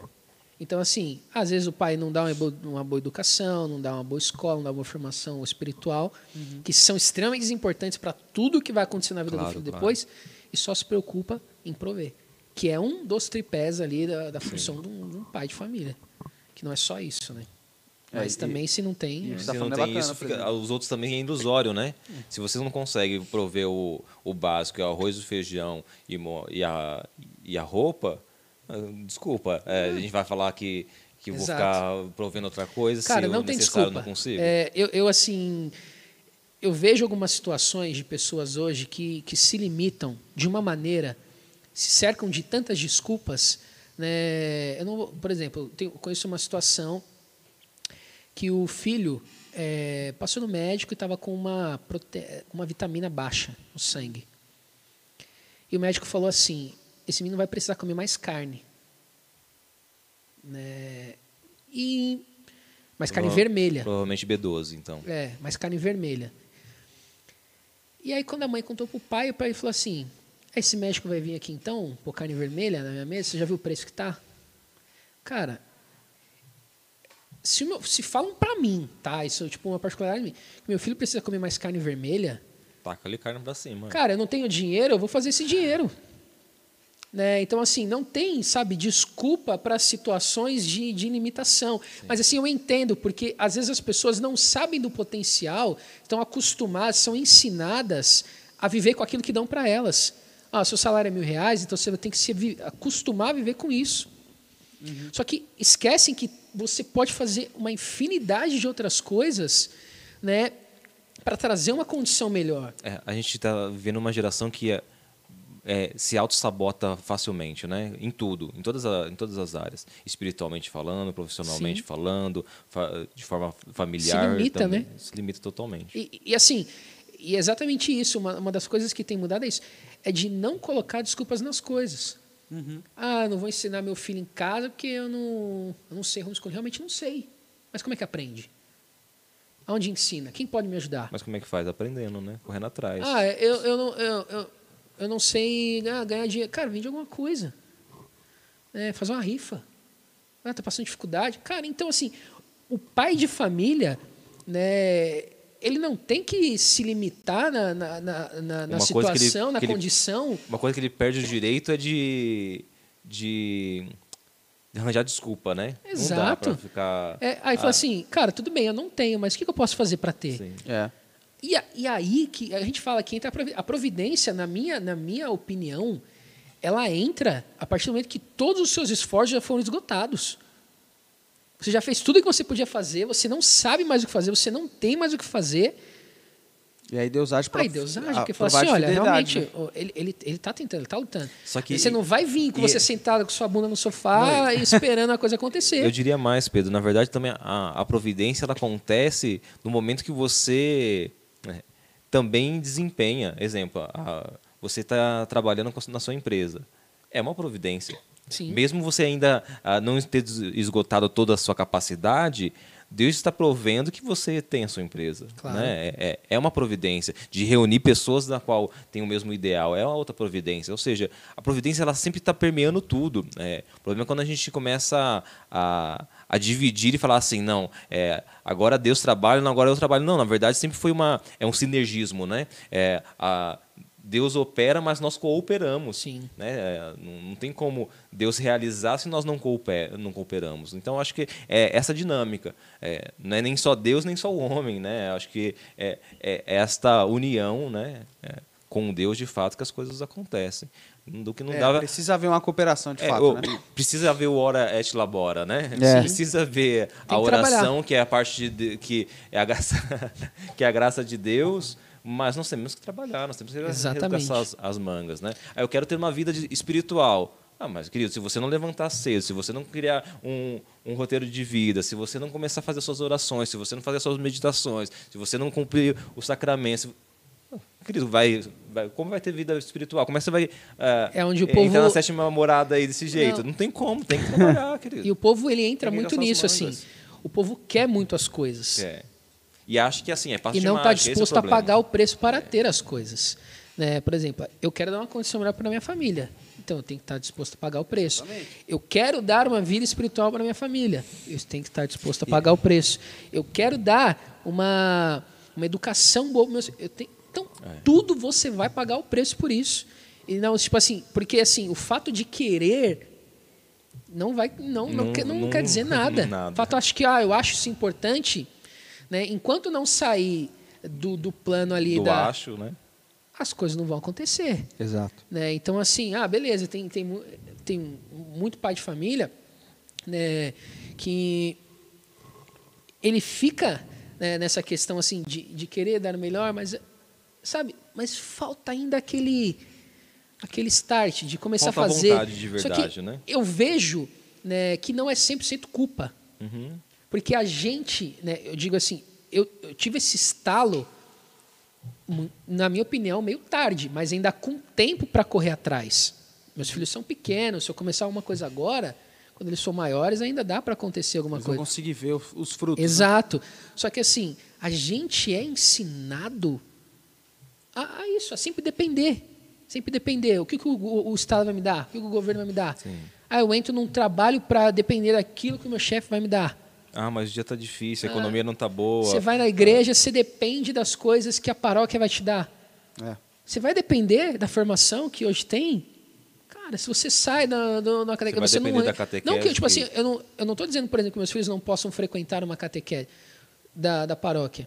Só que eles saindo de lá, eles vão precisar de um apoio. Com certeza. Não que eu saiba mais, né? Mas assim, às vezes o conteúdo que é aplicado, às vezes não é o suficiente para ele ter um conhecimento mínimo. Ou muitas vezes equivocado, né? Exato. Na então assim, ah, não quer dizer que meus filhos não podem ir para uma escola, podem. Só que vai precisar mais do que aquilo para dar certo. Então assim, é, falta. né? A gente aquilo- é, foi ensinado para isso, para depender das. Da, então se- a gente, quando a gente choca com essa realidade, né, a gente prim- já o primeiro passo vem assim, eu tenho que sair né, de tudo aquilo que eu ouvi e vivi a minha vida inteira. Já é o primeiro e aí choque. a gente vai ser educado a, a, a entender como bom emprego um, ser um funcionário público, porque você tem estabilidade, você, pô, estabilidade. Eu lembro a primeira vez que eu fui comprar meu carro, aí eu tinha acabado de entrar na empresa, fazer um mês Sim. na labuta para receber mil, mil e trezentos reais e, e é isso. Uma- um- tem o Flávio Augusto, né, que é da que é da, da fundador da WhatsApp, da, da escola Geração de Valor. Ele fala uma parada bacana que é assim, que ele fala que a estabilidade não existe. Ele fala assim, ah, mas e, e os cargos públicos? Ele fala assim, quantas prefeituras que têm cargos públicos que o governo quebra não tem dinheiro para pagar? Você fica seis meses para receber. Isso é estabilidade? Fala assim, ah, o- o- o concurso público me dá mais estabilidade que empreender. Será? É, que um trabalho que você não vai ser mandado embora, você tem muito tempo de casa. Quantas pessoas com 10, 15 anos? É, Não isso não é estabilidade. É, então, assim, empreender é instável? É instável, assim. Tem dia que, tipo assim, no mesmo dia você está indo bem, e um dia você vai mal e termina bem. Não é uma, uma coisa reta. né? Então, assim, tem mês que, meu, parece que vai dar tudo errado, no final dá certo. No último dia dá certo. É, ou tem mês que dá errado. Então, assim, você não tem como prever. Só que é uma questão de instabilidade que, quando dá certo, dá muito mais certo. Né? Então, por isso que assim, eu decidi ir por esse caminho. Né? Realmente, assim, hoje, o que, que a gente faz? Eu não estou colhendo nada. É aquele que você trabalha, trabalha, trabalha, trabalha, e você só está regando. Eu não estou vendo nada. né? Nada. É um Mas tempo assim a de. se- a de- semente é pra- assim, né? Para mim, isso é, é- é terrível assim. Que eu sou muito imediatista. Eu quero fazer E o aqui e pegar aqui. Resultado do mês que vem, bater uma meta, não é comemoração, é PLR assim, para então, cada assim, funcionário. É, eu tô exatamente regando. Então, assim, eu tô trabalhando, trabalhando, trabalhando, trabalhando e não tô vendo, assim, não tô colhendo nada. Só que eu sei que não é agora que eu vou colher. É. Né? Então, assim, tudo que a gente está estruturando hoje não é para colher agora. Isso é muito bom. Né? Então, assim, Ter é, essa clareza é a melhor coisa, né? é, e, e- é o que dá um alívio também, né? Sim, se não senão tivesse. entra na Se não, frustração. você desiste e volta para o CLT e já era, esquece. Se contenta É, com 1.500 Exato. Porque E você já teve esse, esse pensamento empreendedor de antes, tipo, putz, eu preciso abrir um negócio, fazer alguma coisa? Ou foi algo que Deus. eu sempre quis, mas nunca tive coragem. Né? Eu Você sempre pensou que precisaria empreender, mas não sabia o que fazer? Sim, eu já passou de tudo na minha cabeça. Você vê, a Magna nasceu quando eu chamei o time para montar uma hamburgueria. Já começa. Eu que falei assim, eu quero fazer qualquer coisa. Quero fazer qualquer coisa para dar certo. Eu só não quero ficar no CLT. Né? Por quê? Tipo assim, ah, é terrível. Não é terrível, porque eu falei assim, para mim, que não fiz uma, eh, não terminei uma faculdade, não fiz pós, não fiz o que lá, não sei o que, cara, para mim crescer ali era no meio corporativo, na parte, era praticamente impossível. É luta. Eu não estou dizendo, tem pessoas que têm, meu, altos salários, administração, que fiz. Cara, vai, se você. Nem todo mundo também serve para empreender, isso também tem que ficar claro. correto. Às vezes a pessoa fala assim, ah, é o melhor caminho, todo mundo tem que ir. Cara, tem gente que não aguenta. Sabe porque a gente vê isso muito claro, a gente vê profissionais excelentes no mercado que falam assim, meu, como é que esse cara não está trabalhando para ele ainda? Mas que trabalhar para ele assim- não vai dar certo. Por quê? Não tem, às vezes, coragem de empreender, não sabe viver. Não esse tem uma visão risco, empreendedora, Não não tem visão. tem Fala assim, de, não meu, vai- de juntar mais um ou dois com ele, de, de montar um negócio. Que a gente fala assim, e qual é a função do empreendedor que tem coragem? Eu vou pegar esse cara que é bom, que não tem coragem de fazer isso, eu vou fechar um trabalho E colocar para ele fazer e tirar a minha parte.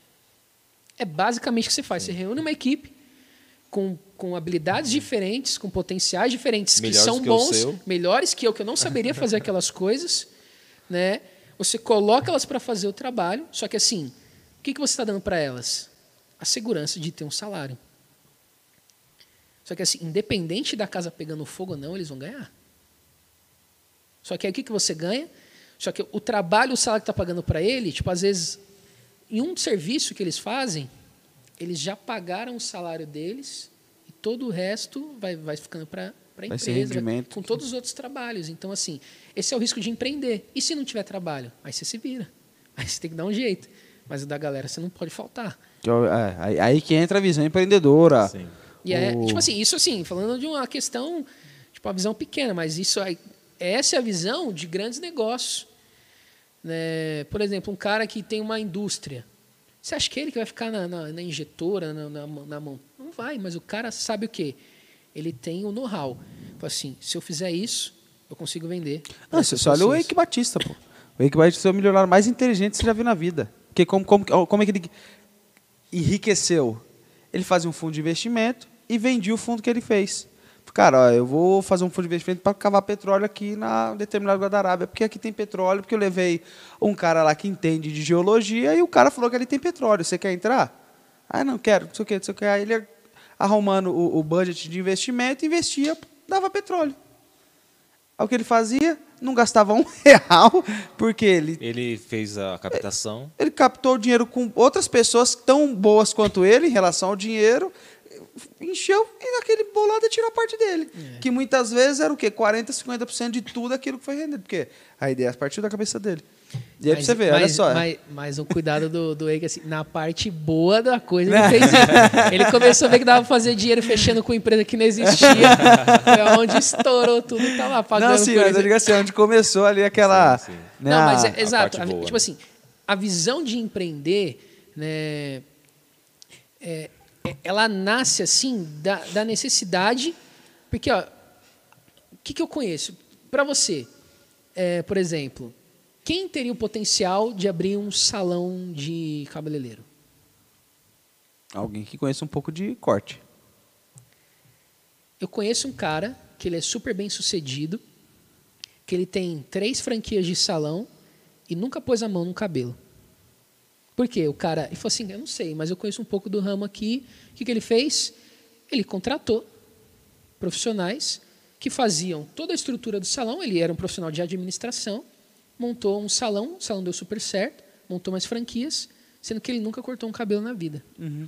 Então, assim, o cara tinha um salão e nunca cortou um cabelo, ele não sabia. Só que assim, ele contratou quem? Quem fizesse. E é isso que o empreendedor faz. Hoje a gente põe a mão. Mas o quanto antes a gente tem que tirar a nossa mão do operacional. Porque enquanto a gente não tira né, a nossa mão ali, a gente é só um funcionário caro. É um funcionário que ganha bem, que tem é, ganha em cotas da empresa. Porque se eu fico doente, né, Quem vai fazer o seu trampo? quem vai fazer meu trabalho? Se ninguém faz, eu não tenho uma empresa.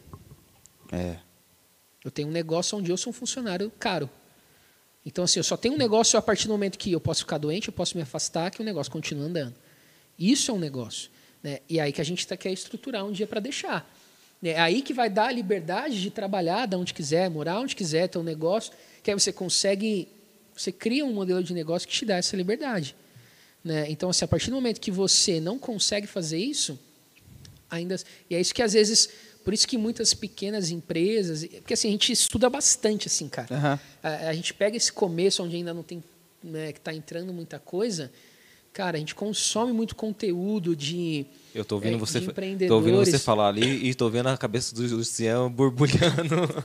então assim a gente fica né, a gente estudando muito isso porque assim Eu conheço o Luciano. mas sabe às vezes uma coisa que Assim, não mas esse Várias conceito- ideias assim, brrr. esse conceito de administração assim de Eu que aguente empresas ele daqui a, daqui a uma semana. Não, mas, cara, se, se você. Né, não quero incentivar ninguém a. Mas, por exemplo, se você sabe como funciona o negócio, você sabe encontrar as pessoas e sabe fazer assim, fechar o serviço e fazer. Cara, às vezes com um negócio que você vai fazer, te dá a possibilidade de. Inúmeras, né? A maioria das empresas é o quê? É um funcionário que foi lá, se destacou, aprendeu, né, e vai lá, sai e abre a dele. né? então, assim. Isso é verdade. é, então, a maioria delas. Né, é, por quê? Você enxerga uma necessidade né, do seu cliente lá e vai lá e sabe como suprir essa demanda. Aí você tem um negócio. Então, assim, lá a gente, a gente, a gente estuda muito isso, essa questão de, de Administrativo. de, de administração. Então, assim, e isso é legal porque você consegue aplicar isso. Hoje, né, eu tenho essa cabeça, mas antes eu não tinha. Em qualquer lugar que você está, qualquer, tipo assim, negócio. Exemplo, ah, você tem um grupo de oração. Cara, como é que eu vou gerir esse negócio? É, para que, que ele existe? Então eu tenho que fazer para que aquilo que é o essencial dele aconteça. Né, o que, que eu preciso ter? Então, assim, às vezes o sucesso das boas administrações, né, bons administradores, você tem em todos os lugares. Né, para uma família dar certo, você tem que ter uma boa administração na sua casa. Né, de tempo, de convívio, de relacionamento, de dinheiro, de, de, de convivência, de, de tudo que, ah, que uma família precisa ter para dar certo. Você tem que olhar tudo isso e saber gerir essas situações.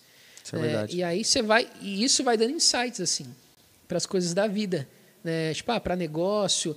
E aí você vai aprendendo. Eu falo assim que meu, a gente está trabalhando, só está esperando a hora de dar certo, porque o trabalho a gente está trabalhando bastante. Por falta de trabalho que não vai ser, né? Ah, não vai. Né, não vai. E, e assim, mas é- eu, eu tenho certeza que, que a gente vai, vai, vai acertar, Vai vai, chegar na hora. Então, assim, é só, só ter paciência. Se a gente tiver paciência de fazer isso por dois, três, cinco anos, na hora que der certo também. É. É... Tem umas que dão do dia pra noite, tem outras que espera, Exato. E- espera a tempestade passar e que o às sol vezes a brilha. gente vê do dia para noite, mas esse cara já está é, ali não, ó, sim, com certeza.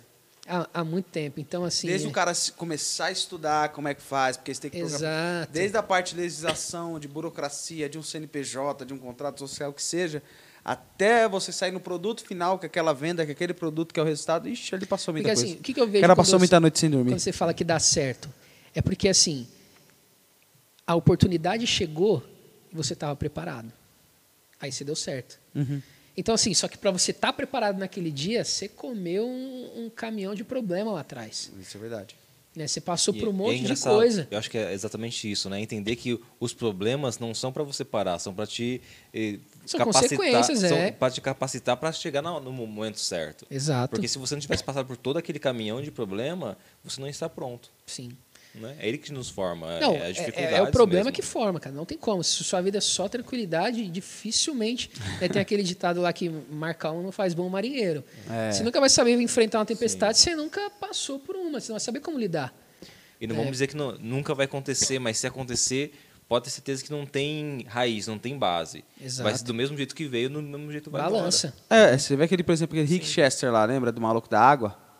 Que ele deu um, Sim, ele deu uma aula de empreendimento de como vender água quando ele era- morava na Sim. rua Fez ainda. um vídeo Compra 20 fazendo. reais, pede 20 reais emprestado, compra água. Depois você vende essa água, você ganha 36 reais, paga os 20 reais que é importante garantir o relacionamento. nanana. Hoje o cara, a palestra do cara, a gente Palestra foi, tem livro. a gente foi ver esses dias a palestra, vai, vai ter a escola de liderança lá na EBD, a gente foi contar a palestra do cara. Pô, é mais de 150 mil reais a palestra do cara, pô.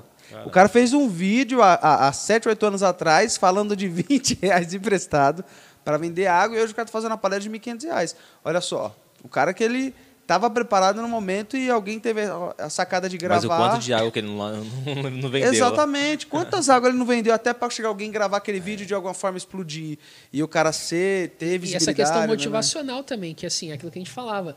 Pô, que qualquer, é por isso que não tem desculpa para aquele que quer trabalhar. Exatamente. Às vezes acontece a dificuldade, você encara, você, você, você se, você se, é, se entrega para o problema, só que, meu, às vezes. Por quê? Porque A você. grande oportunidade está logo depois do problema, né?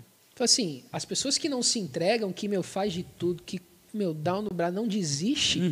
Cara, eu não gostava muito como. de ver, sabe qual? O Shark Tank Brasil. Nossa, Cara, eu, vi eu- um vídeo hoje. Eu viajava, eu assistia na. Eu lembro que meu pai tinha. Meu pai tem um aparelho aquele chupa-cabra lá em casa lá, que pega a TV, paga lá de graça. E quando meu pai fechava, eu saía correndo, porque meu pai fechava umas 8 horas o bar.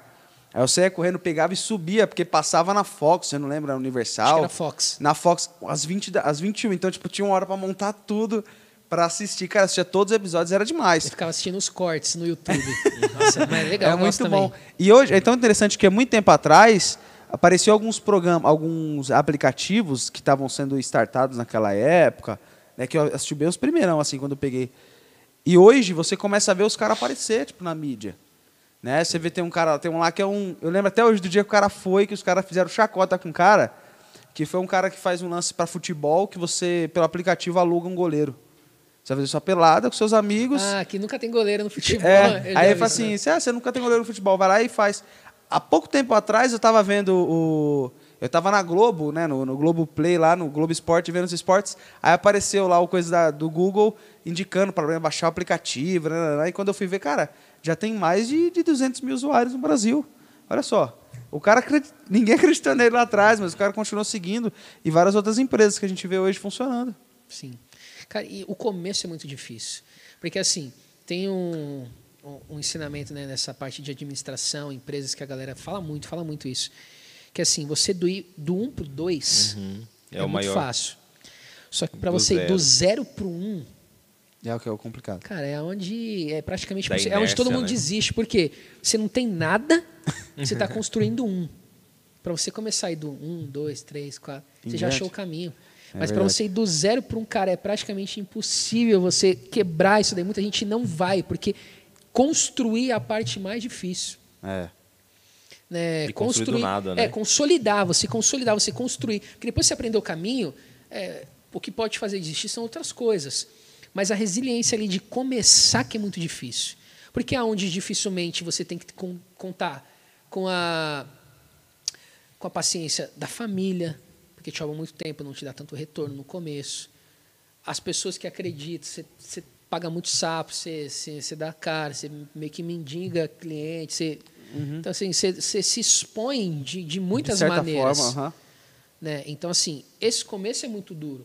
Né? Muitas vezes o pessoal fala assim, ah, os meninos estão trabalhando lá até agora, nada ainda. Mas, tipo assim, o pessoal vê, fala, esse negócio aí dá retorno, não dá.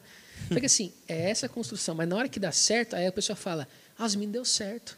Da noite Deu pro dia deu sorte. sorte. Só que assim, esse, Ah, me ajuda aí. todo, todo esse trabalho agora, Deu cara, sorte, é é boa. impressionante, assim. Você trabalha muito para não ver nada, mas assim, é a- quando começa a dar, foi tudo aquilo que você fez antes. Isso é verdade, cara. Então, assim, é, é exatamente você tá, tipo, é, é- é- é a parte de estrutura do edifício. Você não vê. Tá construindo para baixo, você É, não tá vendo baixo. nada. Quando já montou a parte, o resto sobe rápido. Só que o difícil é fazer a base, né? Tá lá- na hora que tá lá aquele caminhão batendo a estaca, lá, você só escuta só as batidas, e fala, ih, vai demorar pra caramba. Isso, né? É. Acabou ali, na hora que você vai ver, prédio tá pronto, já tá depois vendendo. O pessoal fala assim, mas não era pra construir pra cima porque tá, tá furando pra baixo, né? Gente, quero. Oh, meu Deus do céu, agora arrumei que tava. Arrumando que tava solto aqui a o cachimbo do microfone. Gente, de qualquer forma, eu quero já agradecer ao Pedro aí pelo programa, cara, sensacional. A gente falou de vida religiosa, de empreendedorismo. Esse programa tá ficando muito chique, velho. Tá ficando muito bom. Eu aprendi uma palavra nova ainda hoje. Intrínseco. É isso mesmo? Caraca.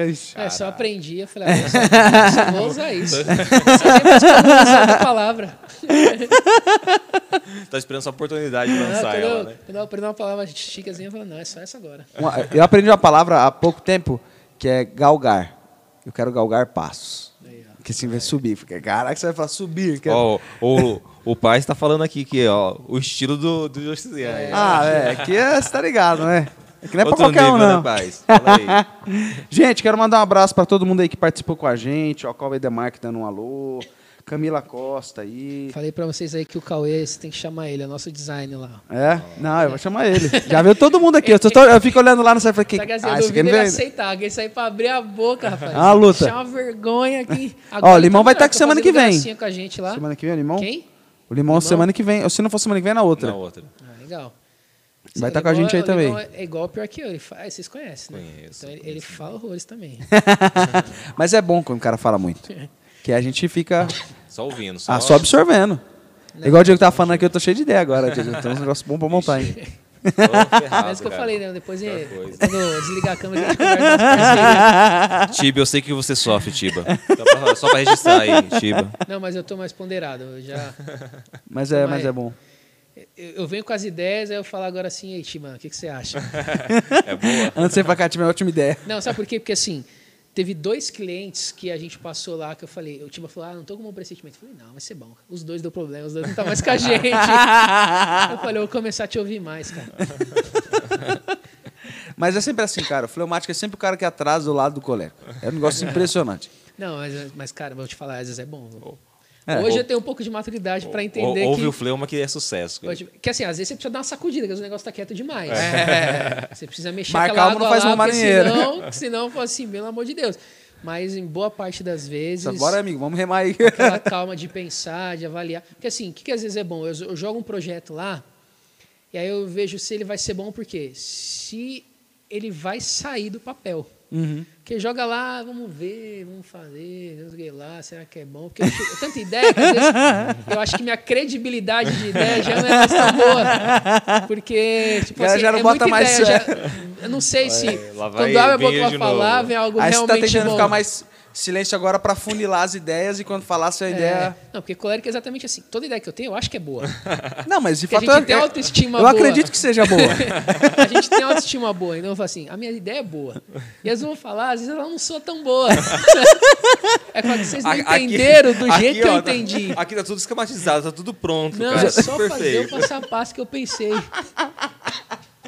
Não precisa de mais nada, cara. Já tá Mas- tudo pronto. Só mim, só mim. Tá servindo pra minha humildade aí, de ver, pra ver que nem tudo é bom que eu faço. Mas é assim, cara. Mas obrigado, Pedro, pela, pela sua disponibilidade de estar aqui o com a gente. convite. É um prazer inenarrável, né? Tá aqui, ter você aqui. Todos vocês passando aqui lá da, lá da, da agência aqui também. Agradecer ao Diego aí que participou do nosso programa hoje. É veio aí, todo isso. bonitão hoje, mandou Ó. o cetrizão azul, pá, então- contrastando com o fundo. Eu vim no, no nível do Luciano, né? Não, não cheguei ainda, mas tô, tô quase lá em paz. Tô quase lá no. no Tá aprendendo, tá aprendendo. A gente vai continuar fazendo essas aulas. Tô usando até cinto, cara, você passa onde ultimamente. você comprou isso aí. né? Tá usando até cinto agora? Aí, ó. Aí, já estamos evoluindo. tô- Já, já saímos do zero pro um. Aí. Lógico. Agora. Não, agora, Tô bem, agora tô ninguém bem. para mais. Aí, tá vendo? Gente, obrigado aí você que ficou online, você que está conosco. Não se esquece, você que está vendo em outro momento esse vídeo, se inscreve, compartilha, ativa o sininho no canal. Toda terça e quinta às 8 horas a gente tem um podcast ao vivo aqui no canal do Apostolado Caritas Et Verum. Tem coisa nova saindo aí, logo, logo aguarde uns, uns vídeos aí. Quinta-feira agora, Quinta-feira agora é o, o Angles Barbosa, o Angles. lá da comunidade Tem um testemunho. Mãe do Nome, Mãe do Homem Novo. Mãe do Homem Novo. Isso aí, que sempre Tem confundo. um sempre testemunho fantástico, cara. Aquele ali. Ele vai vir é poder doido, contar pessoalmente. Não fala, não, não dá. É testemunho bagaceira. né? É, esse é. Não, esse daí é, é outro patamar, cara. Eu gosto é dessas coisas. Eu gosto é de emocionar o pessoal que tá em casa. Quero fazer Dá tudo. like. Prepara, prepara o Tem que lenço. chorar, né? Eu gosto é disso. Eu gosto é do, do- da pessoa se emocionando no comentário. Eu fico emocionado de, de Assim. ler o, o comentário emocionado.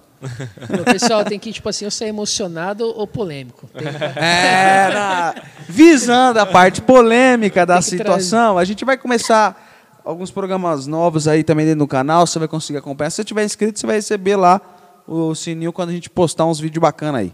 O Tá José- bom? O José tá meio polêmico ultimamente, hein? É. Não, eu só tenho ideia boa. Não, é Vocês que isso. não compram minha ideia. Você tem que pensar assim, pro canal crescer dar like tem que ser polêmico. Povo tem que ver a, a Obrigado, confusão tá- acontecendo. Tá vendo aí? Teve que haver alguém- de fora aqui pra falar isso. Ô, Tiba, fi- volta aí, Tiba. Próxima no vez, final- Tiba, você tem que estar sentado ali pra dar uma equilibrada nesse negócio. No Dois fin- coléricos não tá dando certo aqui. No final pode sair uma reflexão do fleumático pra apaziguar a Isso. coisa. Mas no contexto tem que ter polêmica. É, exatamente. E Por isso fazer os cortes aqui do canal tem que ter umas tiradas só com a frase que depois vai no conteúdo vai explicar. Exatamente. E aí, como você acabou de falar que o colérico é o cara que faz a conclusão filosófica. Não, né? o fleumático que faz. fleumático. o fleumático que faz essa, essa, esse fechamento filosófico. O Diego sempre finaliza o programa fazendo uma Exato. reflexão daquilo que foi o programa. Também tá tudo certo. Eu já vou aproveitar Tá o momento já e já liberar para você. Impressionante. Libera o microfone dele. É, é sempre assim, ó. Assim, na, ele tá falando todo esse negócio bonitinho, de eh, reflexão, na- mas na realidade funciona assim. Os fleumáticos faz a cagada e nós conserta, entendeu? Os coléricos, né? Os coléricos, é. Os coléricos faz a cagada, aperta o ce- o acelerador e nós tem que chegar com o Mas freio. é, mas é aí que tá. Onde as, as engrenagens se funcionam Tá certo, tá livremente. certo. De vez em Tem quando passa um óleo ali para dar uma lubrificar, tá tudo certo, Tem cara. que ter os dois, né? O, Exatamente. O acelerador e o freio. Não tem E tem que ter um sanguíneo lá falando, ei, vai pra frente! É tipo o cara que estaciona o carro pra trás, vem, vem, vem! Quando bateu o aviso. Aê, parou! Fleumático é o cara que faz isso. E o melancólico tá sentado na calçada vendo alguém estacionar. Maldade aí. Ô, Juliana, ó, seu noivo aqui, viu? Tá vendo que tá É falando assim de você, hein? Mas vai lá. Diego. Fecha aí pra gente. Não, mas que bacana, cara. É, é sempre enriquecedor ouvir vocês falar, dar um pouco do seu testemunho. Acho que é uma oportunidade também de, de trazer algumas coisas que, para quem está de fora, ah, fica ainda questões, né? Mas por que acabou a comunidade? Por que o grupo? O que, que o, o Pedro está tá fazendo? Afinal de contas, existe vida ah, católica pós, pós grupo de oração e pós eh, comunidade? Porque muitas vezes fica esse negócio, né? Terminou. Sim. Outra vez me mandaram uma mensagem aqui: Ah, Diego, você pode pregar no meu grupo de oração? Falei, ó, pregar eu até posso, só não sei se vai ficar bom para você, porque eu já não não tô num, num grupo de oração, não faço parte de uma Tô comunidade. na carreira solo agora. Vai, vai criar problema para você. Então, para não dar problema, é melhor eu ficar no stand-by, porque senão você vai arrumar para cabeça, Claro, né? claro. Então, ou seja, gente, ainda há vida após o Sim, grupo de oração e pós é, vida católica, né? Após também a comunidade, né? Nós, graças a Deus, pela por misericórdia de Deus, ainda continuamos firme e forte, né? Graças a Deus. Somente por meios diferentes, talvez por por, por maneiras diferentes de viver a, a fé católica, mas estamos aí cada vez acho que mais forte, do, mais firme do que nunca, né? Oh, Porque já passamos por certeza, tantas sim. turbulências, tantas situações, acho que hoje um pouco estamos mais enraizados, né?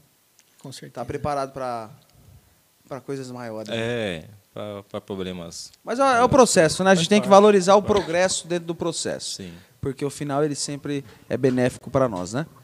Deu uma filosofada, como você pode né? ver agora no final, palavras Aí. precisas e coisas que eu estou Anotei aprendendo com o Diego. Mas eu quero agradecer você que ficou online com a gente, fica com Deus. Um beijo. A gente vai finalizar aqui pedindo a intercessão da Bem-aventurada Sempre Virgem Maria. Você é nosso convidado, se inscreve no canal, clica no sininho lá e ativa, compartilha e deixa seu like. Dessa mesma forma, mãe, eu quero pedir a vossa intercessão por todos aqueles que estiveram conosco nessa live hoje, nesse programa. Que a Senhora venha derramar sobre nós todas as vossas graças, aquelas ao qual os, os teus filhos pedem, aqueles que eles não pedem. Mas derrama de forma abundante sobre nós a graça da santidade, de poder entender e compreender as vontades do vosso Filho Jesus e seguir fiéis, Virgem Maria. Pois a certeza que nós temos é que no final o vosso coração imaculado triunfará. Ave Maria, cheia de graça, o Senhor é convosco. Bendita sois vós entre as mulheres, bendito é o fruto do vosso ventre, Jesus. Santa Maria, Mãe de Deus, rogai por nós, pecadores, agora e na hora de nossa morte. Amém. Continuamos reunidos na presença de um Deus, aquele que é Pai, Filho e Espírito Santo. Amém.